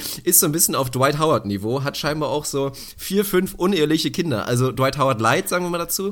Und hätte der jetzt noch, hat glaube ich auch nicht das beste Verhältnis, weil das haben die Experten für RTL dann so richtig faktisch herausgearbeitet und haben sie gesagt, Mark Terenzi hat nicht einen Brief von seinen Kindern bekommen, als Briefnacht war. Was machen wir da draus? Was machen wir da draußen? Haben sie das analysiert? Und ich sag dir eins, hätte da jetzt noch irgend so verschollene Tochter ihm so einen Brief geschickt und ihm da erzählt, wie stolz sie auf ihn ist und dass er sich so toll verhält im Dschungelcamp und hätte Mark Terenzi die eine oder andere Träne rausgeknallt, dann wäre das Ding durch, Case closed. Mark Terenzi hätte das Ding mit 80% gewonnen. Alter Schwede, PR-Berater Fünkli schreibt auf jeden Fall in den nächsten Wochen sein eigenes Buch How to Become a Dschungelcamp Star. Also da ist ja wohl, das, das Rezept ist geboren. Das volle Paket. Ist interessant für mich auf jeden Fall. Die Frage ist ja ein bisschen, wie wird da gewotet? Also ist das ein reines Zuschauervoting? Können wir jetzt, wenn wir hier jetzt mal angenommen, wir würden einen Aufruf starten, dass alle unsere Hörer für Hanka Rackwitz 300 Mal abstimmen sollen morgen. Kann die das Ding dann gewinnen? Also ist das reines Zuschauervoting oder muss man live irgendwas machen? Oder, also ist das einfach nur, die, wer, wer am meisten Anrufe bekommt, gewinnt? Oder wie, wie läuft das da? Weiß ich ehrlich gesagt nicht, aber ich würde mal behaupten, dass es nur die Zuschauer sind. Also unsere Reichweite reicht noch nicht ganz aus, um dieses Voting wirklich da, also so, dass wir der Swing State sozusagen sind. Das sind wir, glaube ich, noch nicht ganz so weit. Aber ich würde trotzdem den Aufruf starten. Also sollte es irgendwie eine Möglichkeit geben, das nur so ohne Kosten im Internet einmal zu klicken, dann werde ich das auf jeden Fall bei uns teilen und dann will ich, dass wir Hanka Rackwitz zumindest nochmal die Nähe bomben, dass sie Platz zwei wird. Weil es kann nicht sein, dass Hanka Rackwitz, eine klasse Maklerin, die macht ihren Job wirklich super. Also ich würde echt gerne mal in Leipzig von ihr eine Wohnung vermittelt bekommen. Sehr, sehr schön sieht das da immer aus. Dass die hinter It-Boy Florian West landet, das können wir nicht zulassen. Ja, der Aufruf steht auf jeden Fall. Also wer Bock hat und tatsächlich Lust hat, an diesem Voting teilzunehmen, der möge bitte uns den Gefallen tun und für unsere geschätzte und geliebte Favoritin Hanka Rackwitz anzurufen. Vielleicht ist sie auch ein Totalausfall, ich weiß es nicht, ich habe sie ja noch nie da gesehen. Aber wenn schon anrufen, dann doch bitte für sie, das finde ich völlig in Ordnung. Ich glaube, die Frage in der Gruppe ging auch so ein bisschen in die Richtung, welche NBA Player, Spieler da denn sich gut machen könnte. Und wenn ich dein Erfolgsrezept gerade richtig verstanden habe, dass man auf jeden Fall einigermaßen ein Idiot sein sollte, um überhaupt erstmal so die, die Grundausstattung zu haben, dann ja, muss man, müsste man die Liga mal durchgehen. Es spricht auf jeden Fall einiges vielleicht für Matt Barnes, dass der sich dann doch als cooler Typ rauskristallisieren könnte, der oberflächlich vielleicht so ein bisschen krachig wirken könnte. Man weiß es nicht. Der würde vielleicht den einen oder anderen hier und da mal vermützen da drin. Man, also man weiß es ja nicht so genau. Blake Griffin könnte ich mir sehr gut vorstellen, weil das ein nee, ultra lustiger nee, Typ ist. Nee, doch, da muss doch, ich dich doch, direkt mal unterbrechen. Doch, nicht. Der ist nein, der macht zu gut dafür. Ah, aber der ist so lustig, nein, weißt du? Der macht hier seine Stand-up-Geschichten. Hör, hör dir die Stand-up-Geschichten mal an, die sind gut. Die sind gut. Ja, der die ist mega witzig, gut. deswegen. Blake Griffin ist ein klasse Typ, den kannst du doch nicht ins Dschungelcamp ah. schicken. Bist du wahnsinnig? Naja, ich will ja auch was für die Unterhaltung irgendwie machen. Ja, nee. dann weiß ich nicht, wie würdest du da hinsetzen? Boogie oder was? Also wirklich naja, erstmal um die Parallele zu ziehen, wir können hier keine A-List NBA-Spieler mitnehmen. Wir müssen ja, ist auch wieder wahr. ähnlich arbeiten wie im Dschungelcamp. Wir reden da jetzt wirklich von so C-Spielern, D-Spielern, von Leuten, die halt vielleicht auch Karriere läuft aus oder gerade retired. Ich denk mal so an Panda Boy, Meta World Peace, Runner Test, was auch immer. Also der passt da auf jeden Fall rein. Vielleicht auch mit Matt Barnes zusammen, dass die sich gegenseitig ein bisschen vermützen. Ansonsten ich will jetzt nicht, dass es negativ konnotiert wird, aber du hast halt eben Idiot gesagt, ich auch vorhin. Das meine ich in dem Zusammenhang jetzt nicht. Aber wer in letzter Zeit halt auch so ein bisschen Werbung dafür gemacht hat, dass er ganz gerne so kontroverse Sachen raushaut, habe ich so ein bisschen an Dennis Schröder gedacht. Tut mir leid. Also ist wie gesagt nicht böse gemeint, aber einfach in dem Sinne, weil er jetzt ja auch äh, ne, letztens einfach so ein paar Sachen rausgeht, dann erzählt er so, wie das so läuft, ne, mit der Kohle und so, was er alles damit macht. Das könnte ich mir einfach gut vorstellen. Jetzt nicht, dass ich sagen will, dass Dennis Schröder ein Idiot ist. Auf jeden Fall nicht. Finde ich jetzt auch ein guter Fit. Jemand, der ein bisschen was Streitbares an sich hat, nicht so Everybody's Darling ist, aber genau, sich dann genau. vielleicht doch als genau der herausstellt, dass er eben doch ein geiler Schwiegersohn ist, vielleicht ein korrekter Typ, der so seinen eigenen Weg geht und sein eigenes Ding macht. Also kann ich mir gut vorstellen. Ja, dann machen wir die Petition auf, oder was? Ansonsten, wen ich mir gut vorstellen kann, in die Richtung, dass es ein geiler Typ ist, der aber irgendwie da noch einfach sich einen Spaß ein bisschen draus macht, könnte ich mir sehr gut vorstellen. Matt Bonner, so, oh, gerade ja. oh, ja. passt, passt so für mich halt, ist schon eher so die CD-Range natürlich der NBA so, ja, Kohle braucht er natürlich nicht, aber das wäre einfach so ein ganz entspannter Typ, der da sitzen würde, ne, würde jetzt nicht so viel Preis von sich geben, aber er hätte, glaube ich, einige lustige Momente mit bei und wäre auch so ein bisschen der Ruhepol, weil das braucht man auch immer. Der Icke Hessler dieser Saison, das wäre so ein bisschen wahrscheinlich der Matt Bonner, nur in viel cooler, weil was ist eigentlich mit Icke Hessler los? Jetzt mal ganz ehrlich, hast du ein Bild gesehen von Icke Hessler? Was nee, der sich nee, vor nee. allen Dingen dafür für, für Tattoos raufmachen lassen hat? Das sieht so schlimm aus. Icke Hessler, ich glaube, die schlimmsten Tattoos, die ich je in meinem Leben gesehen habe. So katastrophal. Alles mit Tribals voll gebombt, also eine Vollkatastrophe. Nee, habe ich tatsächlich nicht gesehen. Schade eigentlich. Also muss ich vielleicht mal reinschauen. Mich wundert es ja immer noch, dass man Mario Basler dann nicht mehr überzeugen kann, weil der wäre ja wohl ja. absolut, der wäre Runaway-Winner von Anfang an. Der würde das Ding sowas von sich. Es sei denn, Andi Breme kriegst du auch noch überzeugt. Dann kannst du die beiden da head-to-head-mäßig vorne, vorne weglaufen lassen. Oh Mann. Ja, die, naja, die also haben ich, scheinbar noch ich zu wenig Geld sorgen. Also da muss man ja, ein bisschen so drauf warten. Ja, naja, gut. Also anscheinend, also wir können schon mal von uns sagen, Platz 3 hat unser Erkorener oder dein Erkorener, ich bin mir nicht mehr sicher, Favorit auf jeden Fall sicher. Also das ist schon mal eine stabile Quote dafür, dass wir vollkommen ahnungslos sind. Finde ich gut. Ja, würde ich auch sagen. Schön, dann machen wir die großen 5 oder was? Ja, die haben wir noch drauf und dann baller ich einfach immer direkt ein Eisspiel los und dann los. Jo. Die großen 5 mit Tegli und Fügli. Ihr Achso, muss ich das jetzt einleiten oder was? Du bist ja ein Nee, Sack. ich dachte. oh Gott, schon das zweite Mal, dass wir hier so eine Kraftpause mit drin haben. Ja, die großen fünf. Und natürlich hast du recht, ich muss das eigentlich einleiten, weil ich den Vorschlag gemacht habe. Aber auch der ist der Aktualität geschuldet. Wir haben ein, eine große Storyline der NBA aktuell, die auch wirklich unterschätzt, wirklich eigentlich ziemlich riesig ist. Haben wir bisher noch völlig ignoriert. Es war, ja, wirklich mal eine Krachgeschichte. Die Story, wir reden von Ennis Cantor, der jetzt wirklich mal die OKC ja, solide geschadet hat damit, dass er einfach in Rage, in einem Win, das muss man mal dazu sagen, in einem Win, nachdem er ausgewechselt wurde, vorher lief scheinbar nicht so gut, hat er sich damit in, dafür entschieden, den Stuhl, auf dem man normalerweise sitzt, wenn man auf der Auswechselbank sitzt, den zu boxen, aber nicht mit der Faust, wie man das normalerweise machen würde, sondern mit dem Unterarm und hat sich dabei den Arm gebrochen und wird den Thunder jetzt zwei Monate lang fehlen. Also wirklich eine schlimme Story. Also Finde ich auch krass. Also ich, eigentlich müsste man ja meinen, der darf jetzt kein Gehalt bekommen für die Zeit oder so. Aber der wird, glaube ich, jetzt weiter ganz normal voll bezahlt und nicht dafür bestraft für diese dumme Aktion. An sich natürlich eine Riesenkatastrophe. Und das habe ich mir als Anlass genommen, mal die großen fünf vorzuschlagen. Dinge, die wir gemacht haben und dann instant direkt wirklich bereut haben. Das sind heute die großen fünf. Ja, sauber. Also ich bin sehr gespannt, was du da präsentiert hast, denn du hast auf jeden Fall Druck gemacht, dass mir auch fünf Dinge einfallen, damit wir sie mit reinnehmen können. Also Pressure is on auf jeden Fall. Ich bin gespannt auf deine Liste. Ich glaube, jeder hat da so ein, zwei Sachen, die man dabei hat. Die eine oder andere kann man vielleicht auch hier nicht in aller Öffentlichkeit von sich geben. Also die hat's dann bei mir nicht in die Liste geschafft, sind die großen Snaps. Mein Platz fünf ist denkbar unspektakulär, aber ich würde mal behaupten, dass Over-Under an Leuten, denen das schon so ging, schwierig, aber ich würde sagen, 60% ist wahrscheinlich das Over und ich würde knapp das Over nehmen. War meine Anmeldung im Fitnessstudio Anfang diesen Jahres. War, nee, nicht Anfang diesen, sondern äh, Ende letzten Jahres. Einfach ein absoluter Fail. Vollkommen sinnfreie Aktion. Und das Schöne halt einfach mit Anlauf. Also wissentlich und ganz klar, also ich dachte, ich melde mich mal wieder im Fitnessstudio an. Ich schaffe das auf jeden Fall. Ich stehe halt morgens vor, also dass ich nach der Arbeit keine Zeit für Fitness habe, ist glaube ich kein Geheimnis. Mal ganz abgesehen davon, dass ich nicht ins Studio gehe, wenn da 300 Leute an vier Geräten sitzen und man sowieso nie rankommt. Finde ich nervig. Deswegen dachte ich, gehe ich morgens vor der Arbeit. Heißt dann halt aber auch so Viertel vor sechs aufstehen, spätestens direkt los zum, zum Studio pumpen zur Arbeit, abends um acht, halb neun, neun wieder zu Hause. Vielleicht dann auch ein bisschen anstrengend. Aber ich hatte große Pläne und ich habe geliefert. Ich habe am Anfang habe ich wirklich geliefert, war drei bis viermal die Woche da, jeden Morgen, egal wie spät ich am Abend vorher ins Bett gegangen bin, habe mich echt um Viertel vor sechs aus dem Bett gequält, bin zum Studio gefahren, habe ordentlich gepumpt Progress war da, also die Entwicklung war alles gut. Es war nicht so, dass dann irgendwie die Erfolgserlebnisse fehlten und ich es deshalb habe schleifen lassen. Es ist einfach das passiert, was ich natürlich wusste, was passiert. Ich schaffe es dann irgendwann einfach nicht mehr. Ich schaffe es zeitlich nicht mehr. Ich bin zu kaputt.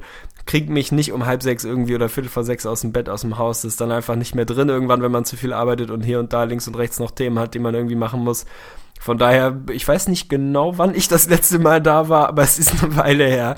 Also das Over-Under dafür würde ich mal bei sieben Wochen ansiedeln und auf jeden Fall auch das Overnehmen. Also ich bin eine ganze Weile nicht mehr da gewesen, bin die letzte Karteileiche, aber beweise natürlich, weil ich natürlich einen Zweijahresvertrag abschließen musste, jeden Monat ganz bummelig meinen Betrag und bin halt im Fitnessstudio, ohne im Fitnessstudio zu sein um ja, das also ich habe es tatsächlich eigentlich in dem Moment bereut, als ich unterschrieben habe, weil ich genau wusste, ich werde wieder einen Stretch haben, wo ich richtig Bock habe, total motiviert bin und dann werde ich sowieso wieder nicht hingehen und wenn du nach zwei Jahren mal runterrechnest, hat mich wahrscheinlich ein Fitnessstudio-Besuch 46 Euro gekostet, aber man macht's halt immer Kann wieder, es ist großartig. Da kannst du nichts zu sagen, also dafür ist die Qualität im McFit doch wirklich so hoch, dass man da ganz gerne mal 46 Euro zahlt für Absolut. Es Absolut. ist tragisch, mich trifft definitiv eine Teilschuld, weil ich war ein Belieber, ich habe dich motiviert und auch unterstützt in diesem Vorhaben.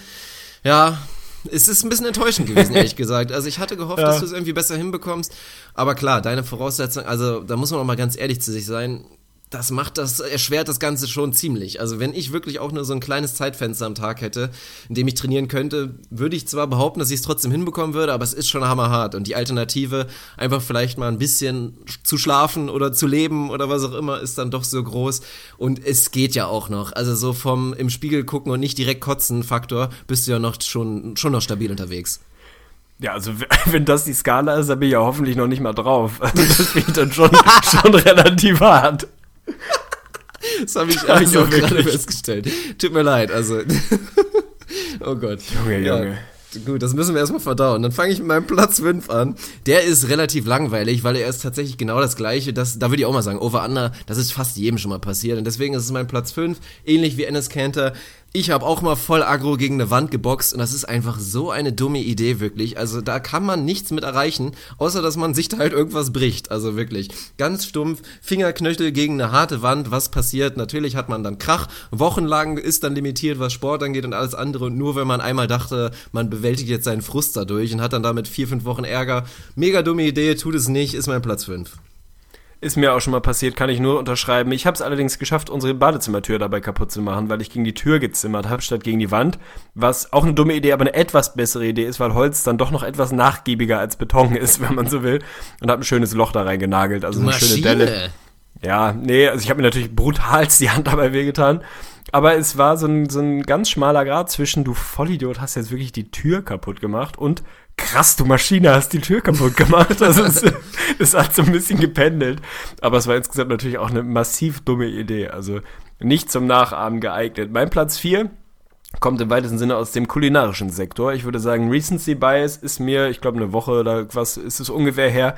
Habe ja, glaube ich, im vorletzten Vögel oder so ähnlich erzählt, dass ich im Moment jeden Sonntag mir, oder allgemein viel, aber gerade sonntags so ein ganz geiles Ingwer, Zitronen, äh, nicht Honig, sondern äh, Agavendicksaftgetränk teemäßig mache.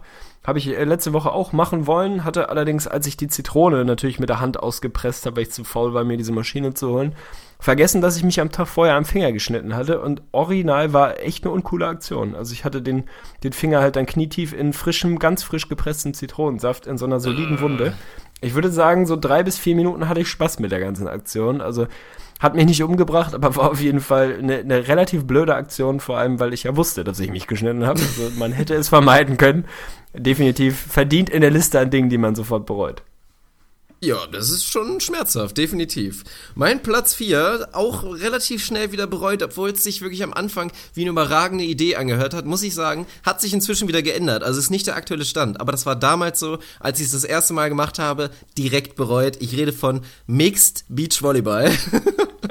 das ist wirklich, also jeder, der, der Sarah kennt und der mich kennt, der hätte, glaube ich, relativ schnell die Prognose eventuell liefern können, dass das vielleicht nicht die beste Idee ist. Aber ich dachte mir so, boah, was gibt's denn Geileres? Du hast eine Freundin, die teilt die gleiche Leidenschaft oder das gleiche Hobby, kann das auch total gut und dann spielen wir mal ein Beachvolleyball-Turnier zusammen und haben da mal so richtig Spaß zusammen. Und was ist natürlich von wegen? So, dann lief's nicht so gut, dann kackst du dich da an und das ist echt das Schlimmste. Also, wenn man mit Leuten spielt, die man gerne hat oder so, oder auch mit Kumpels, da ufert's auch teilweise mal aus, aber man hat noch so eine gewisse Grenze, die man einfach nicht überschreitet verabredet eigentlich. Und mit der eigenen Freundin ist diese Grenze nicht da. Da geht sie so schnell wirklich ins Persönliche und dass man wirklich weit entfernt vom sportlichen Sinn ist eigentlich der ganzen Geschichte. Und das war echt dramatisch. Also ich glaube, so nah waren wir an der Trennung noch nie dran. Wir haben es gepackt und inzwischen können wir da auch ein bisschen besser rangehen. Wir haben uns beide geschworen, dass wir da wirklich locker rangehen und einfach mehr Spaß daran haben. Und das hat auch funktioniert. Also wir haben jetzt seitdem auch nochmal ein Turnier gespielt. Das hat wirklich sehr viel Spaß gemacht, war eine schöne Geschichte. Und ich glaube auch, dass wir das in Zukunft besser hinbekommen. Aber instant war das schon eine sehr schlechte schlechte Idee. Kann ich mir sehr gut vorstellen. Ich würde euch auch auf gar keinen Fall coachen und euch niemals raten, zusammen ein Mixturnier zu spielen, egal wie gut es jetzt vielleicht gerade läuft. Sobald es das erste Mal kriselt und sportlich nicht ganz so gut läuft, möchte ich auf jeden Fall nicht in eurer Nähe stehen. Also das Definitiv. kann ich mir vorstellen. Das ist keine gute Idee. Mein Platz drei ist unspektakulär und kurz, aber wieder äh, kulinarische Richtung. Ist mittlerweile auch wieder vier, fünf Jahre her. Ich habe in Thailand im Urlaub einfach auf die Frage, ob ich gerne scharf esse, mit Ja geantwortet. Und es war natürlich ein brachialer Fehler, weil ich wirklich gerne scharf esse und ich würde sagen, für deutsche Verhältnisse auch relativ scharf essen kann. Also bestimmt jetzt keiner, der rumrennt und irgendwie, ich will die schärfste Soße der Welt essen und dann durch die Gegend rennt und sagt, boah, ich habe die gegessen, war richtig scharf. Das um Gottes Willen überhaupt nicht, aber ich esse einfach gerne und oft und viel scharf und dachte, ja, nu, ich werde das schon abkönnen, wird scharf sein, bestimmt, aber ist ja auch ganz geil mal, ne? Wenn du im anderen Land isst, dann willst du ja auch ein bisschen deren Essgewohnheiten, kulinarische Sitten und so mitnehmen war halt eine absolute, absolute Scheißidee. Also ich konnte es nicht essen, es ging nicht, es war einfach nicht möglich. Ich habe irgendwie zwei Löffel gegessen und dann habe ich es stehen lassen. Also es, ging, es war einfach absolut unmöglich. Ich konnte das nicht aufessen und hatte natürlich Hunger ohne Ende.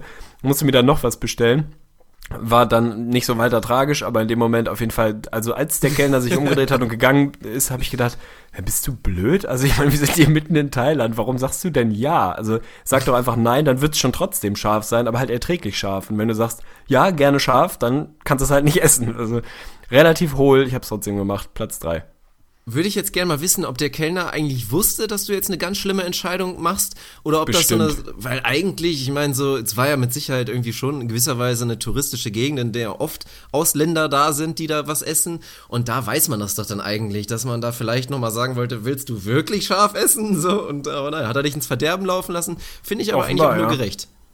Ja, finde ich, also hätte ich auch nicht anders gemacht, ist, ist schon völlig okay so, ja.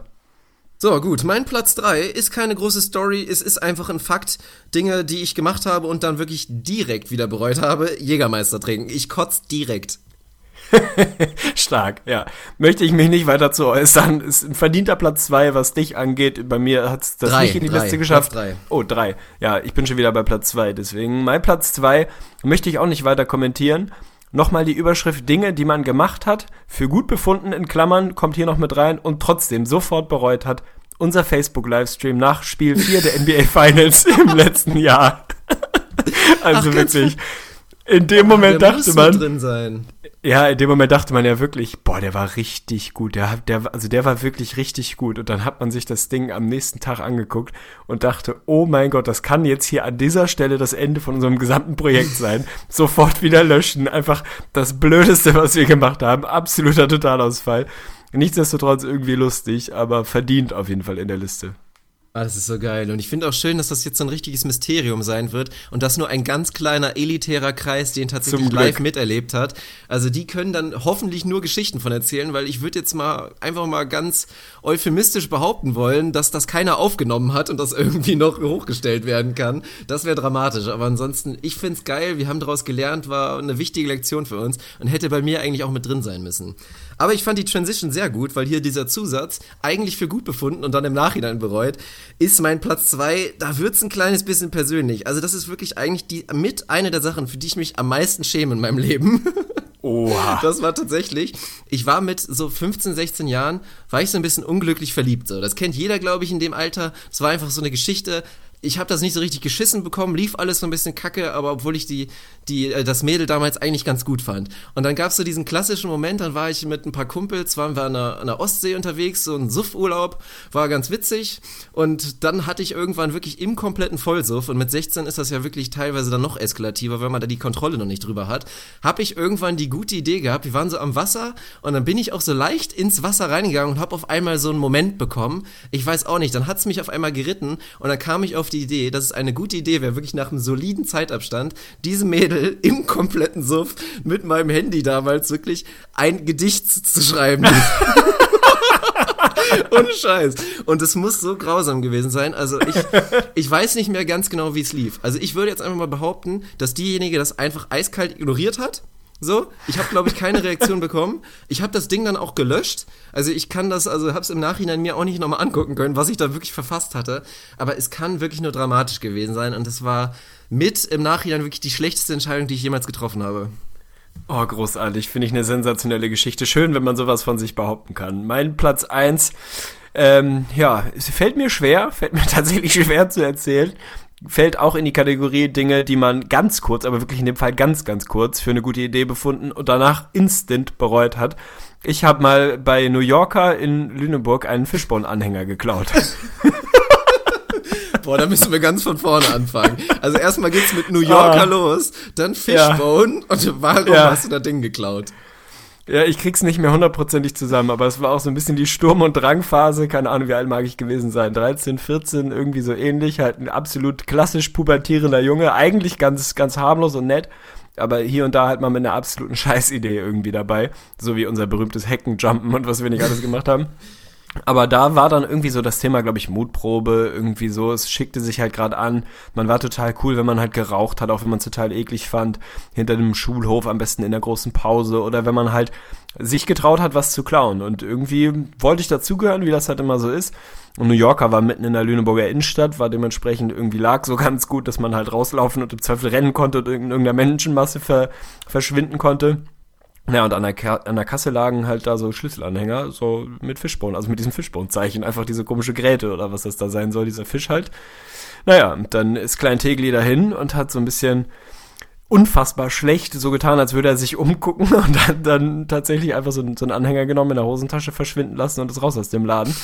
Und ungelogen, in der Sekunde, die ich, äh, danach, also nach der ich dann aus dem Laden raus war und gemerkt habe, dass nichts passiert, dass ich wurde nicht erwischt, habe ich das krasseste schlechte Gewissen meines Lebens bekommen, das sich einfach original auch bis heute anhält. Also ich kriege heute da, wenn ich daran denke, jetzt, jetzt kann ich gerade drüber lachen, aber ich habe so ein brutal schlechtes Gewissen, weil es einfach so eine Scheißaktion ist. So ein Kack, den man als kleines Kind halt macht. Ich meine, andere Kinder machen auch dumme Sachen und im Zweifel haben da andere Leute noch echten Schaden drunter. Das war bei mir jetzt nicht so.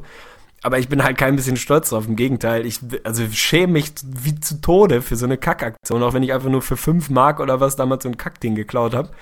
Aber es war so, in dem Moment dachte man, boah, der Puls einmal ganz kurz auf 210. Jetzt gehörst du dazu, jetzt gehörst du zu den Coolen. Bist um die Ecke gegangen, dachtest nur, ach du Scheiße, tut mir das leid. Und hab auch bestimmt zwei Wochen lang, da habe ich mit mir gerungen, ob ich da hingehe, zurückgehe und den zurückgebe. Und ob ich dann irgendwie mich, mich stellen soll oder was auch immer. Bin dann den anderen Weg gegangen und habe irgendwann tatsächlich bin ich mal wieder in den Laden gegangen und habe das Ding einfach heimlich wieder in die Box da getan und bin wieder gegangen. Also das Ding ist wieder zurück da, wo es hingehört. Ah, tatsächlich. Aber mega schlecht, ja. Sonst hätte ich das, also damit wäre ich nicht gut klargekommen, warum auch immer. Also bin ich nicht stolz drauf, aber war auf jeden Fall eine lehrreiche Phase. Och Mann, ey, du tust mir richtig leid gerade. Ich würde dich am liebsten umarmen. Das ist echt, ja, aber ich, zu Recht. Könnte ich, auch gebrauchen. Also ja, das ist, es war natürlich eine unfassbare Scheißidee, aber man muss schon sagen, verhältnismäßig ist das echt gut gelaufen. So, du hast eine sehr, sehr solide Lektion daraus gewonnen und wie gesagt, es hat keiner Schaden dran genommen. Es war nur ein kleiner Fishboard-Anhänger. Es ist verjährt inzwischen, glaube ich, auch übrigens. Du musst dir keine Sorgen Bestimmt, mehr machen, ja. falls irgendwie der CEO von New Yorker das jetzt hören sollte. Relativ wahrscheinlich.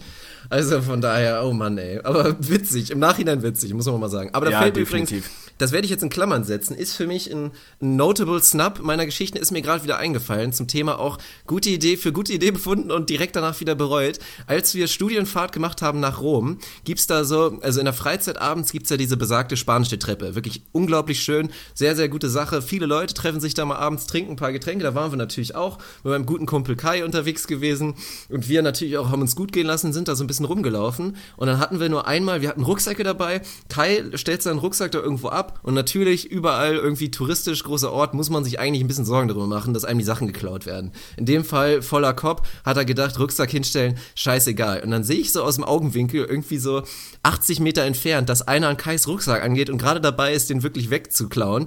Und dann bin ich im Vollsprint auf den zugelaufen, hab den sowas von weggeschubst, der ist sowas von auf den Boden gekachelt, wirklich, hat direkt danach auch so ein bisschen gejault. Und dann gucke ich hin und dann war das halt echt ein Penner, ne?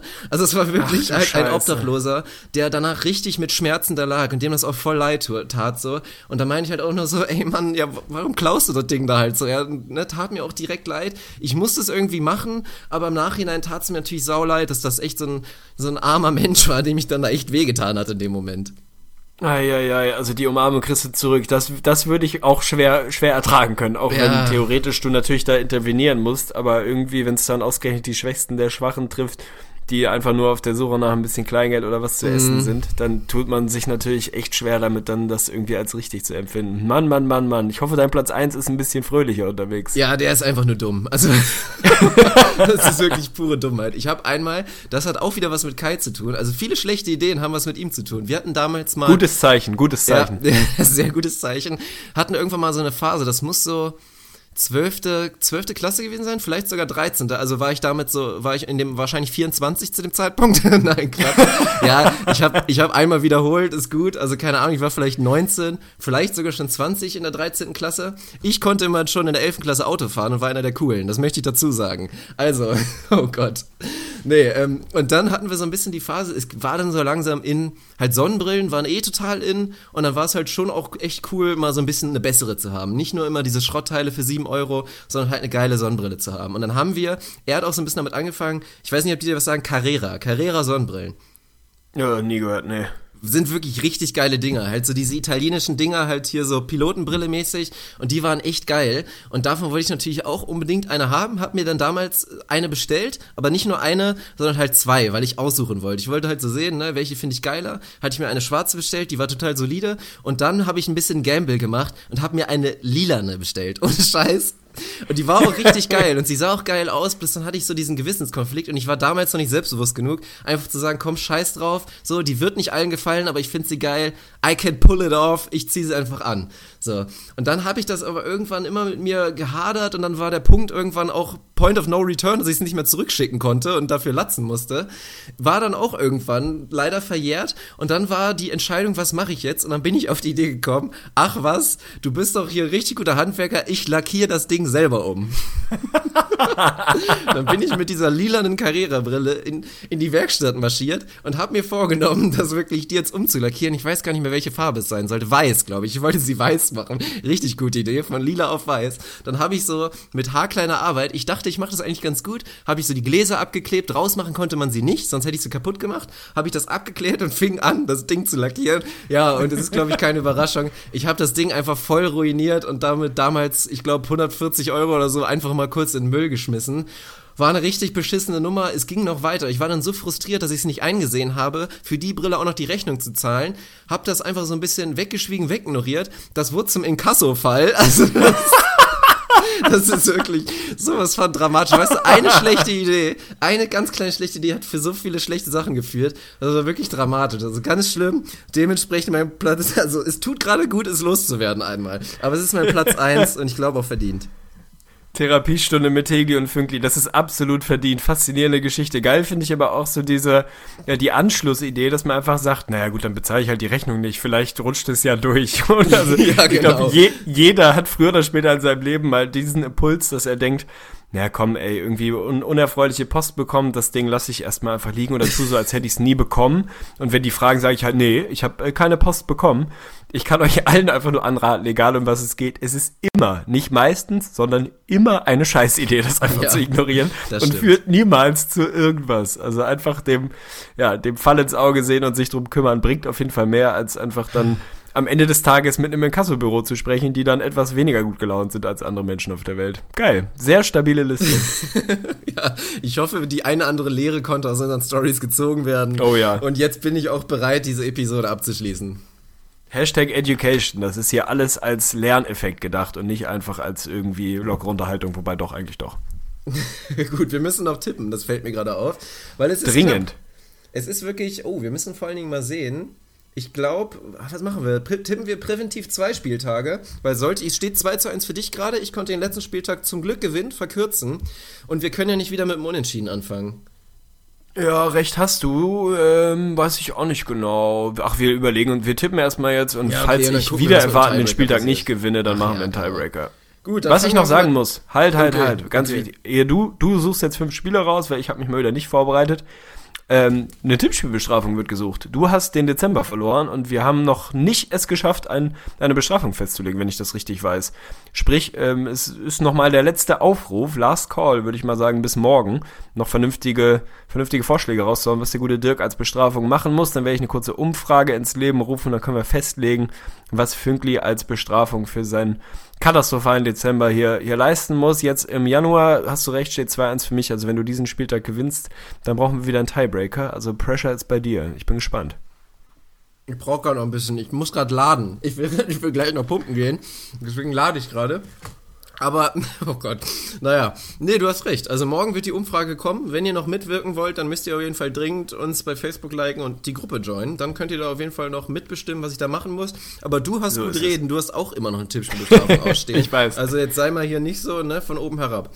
Aber ich so war es gar nicht gemeint. Wir fangen einfach direkt mal an. Und zwar, es geht los. Die Milwaukee Bucks versuchen, eine schlechte Serie wirklich zu beenden. Es läuft in letzter Zeit nicht so gut und jetzt sind auch noch die Boston Celtics zu Gast. Also ein harter Gegner. Allerdings spielen sie zu Hause. Ich bin gespannt, was du sagst.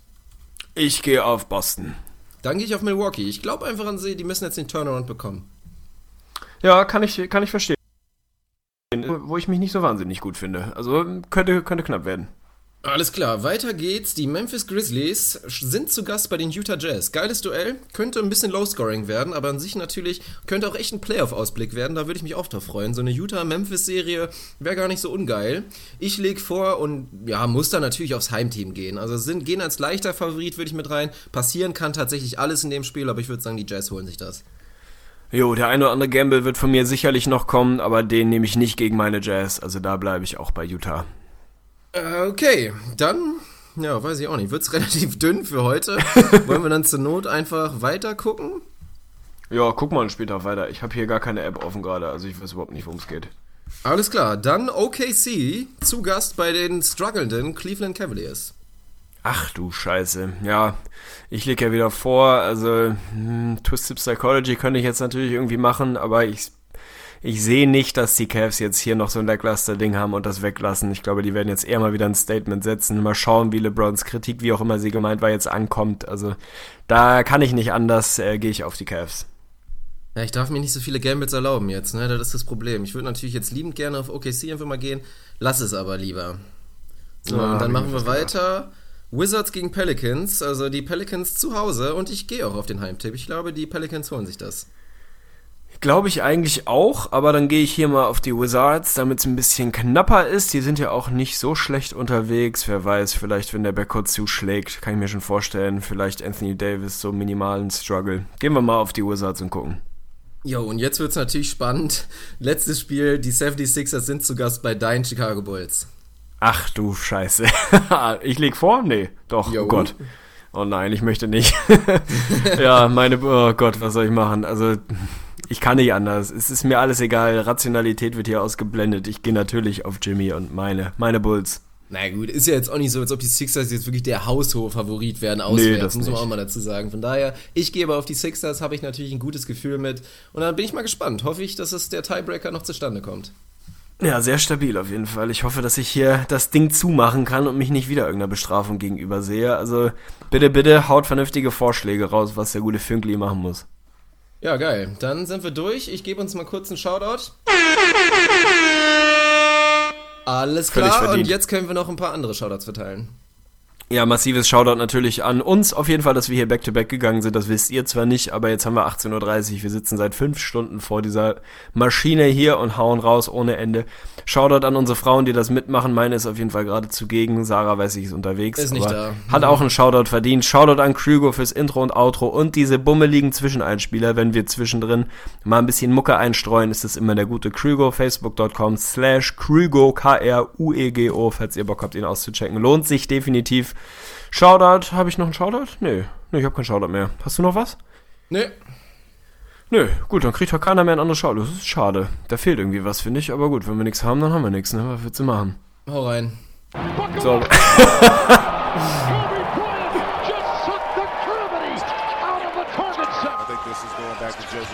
Four seconds left. Double overtime. Nets looking for the win.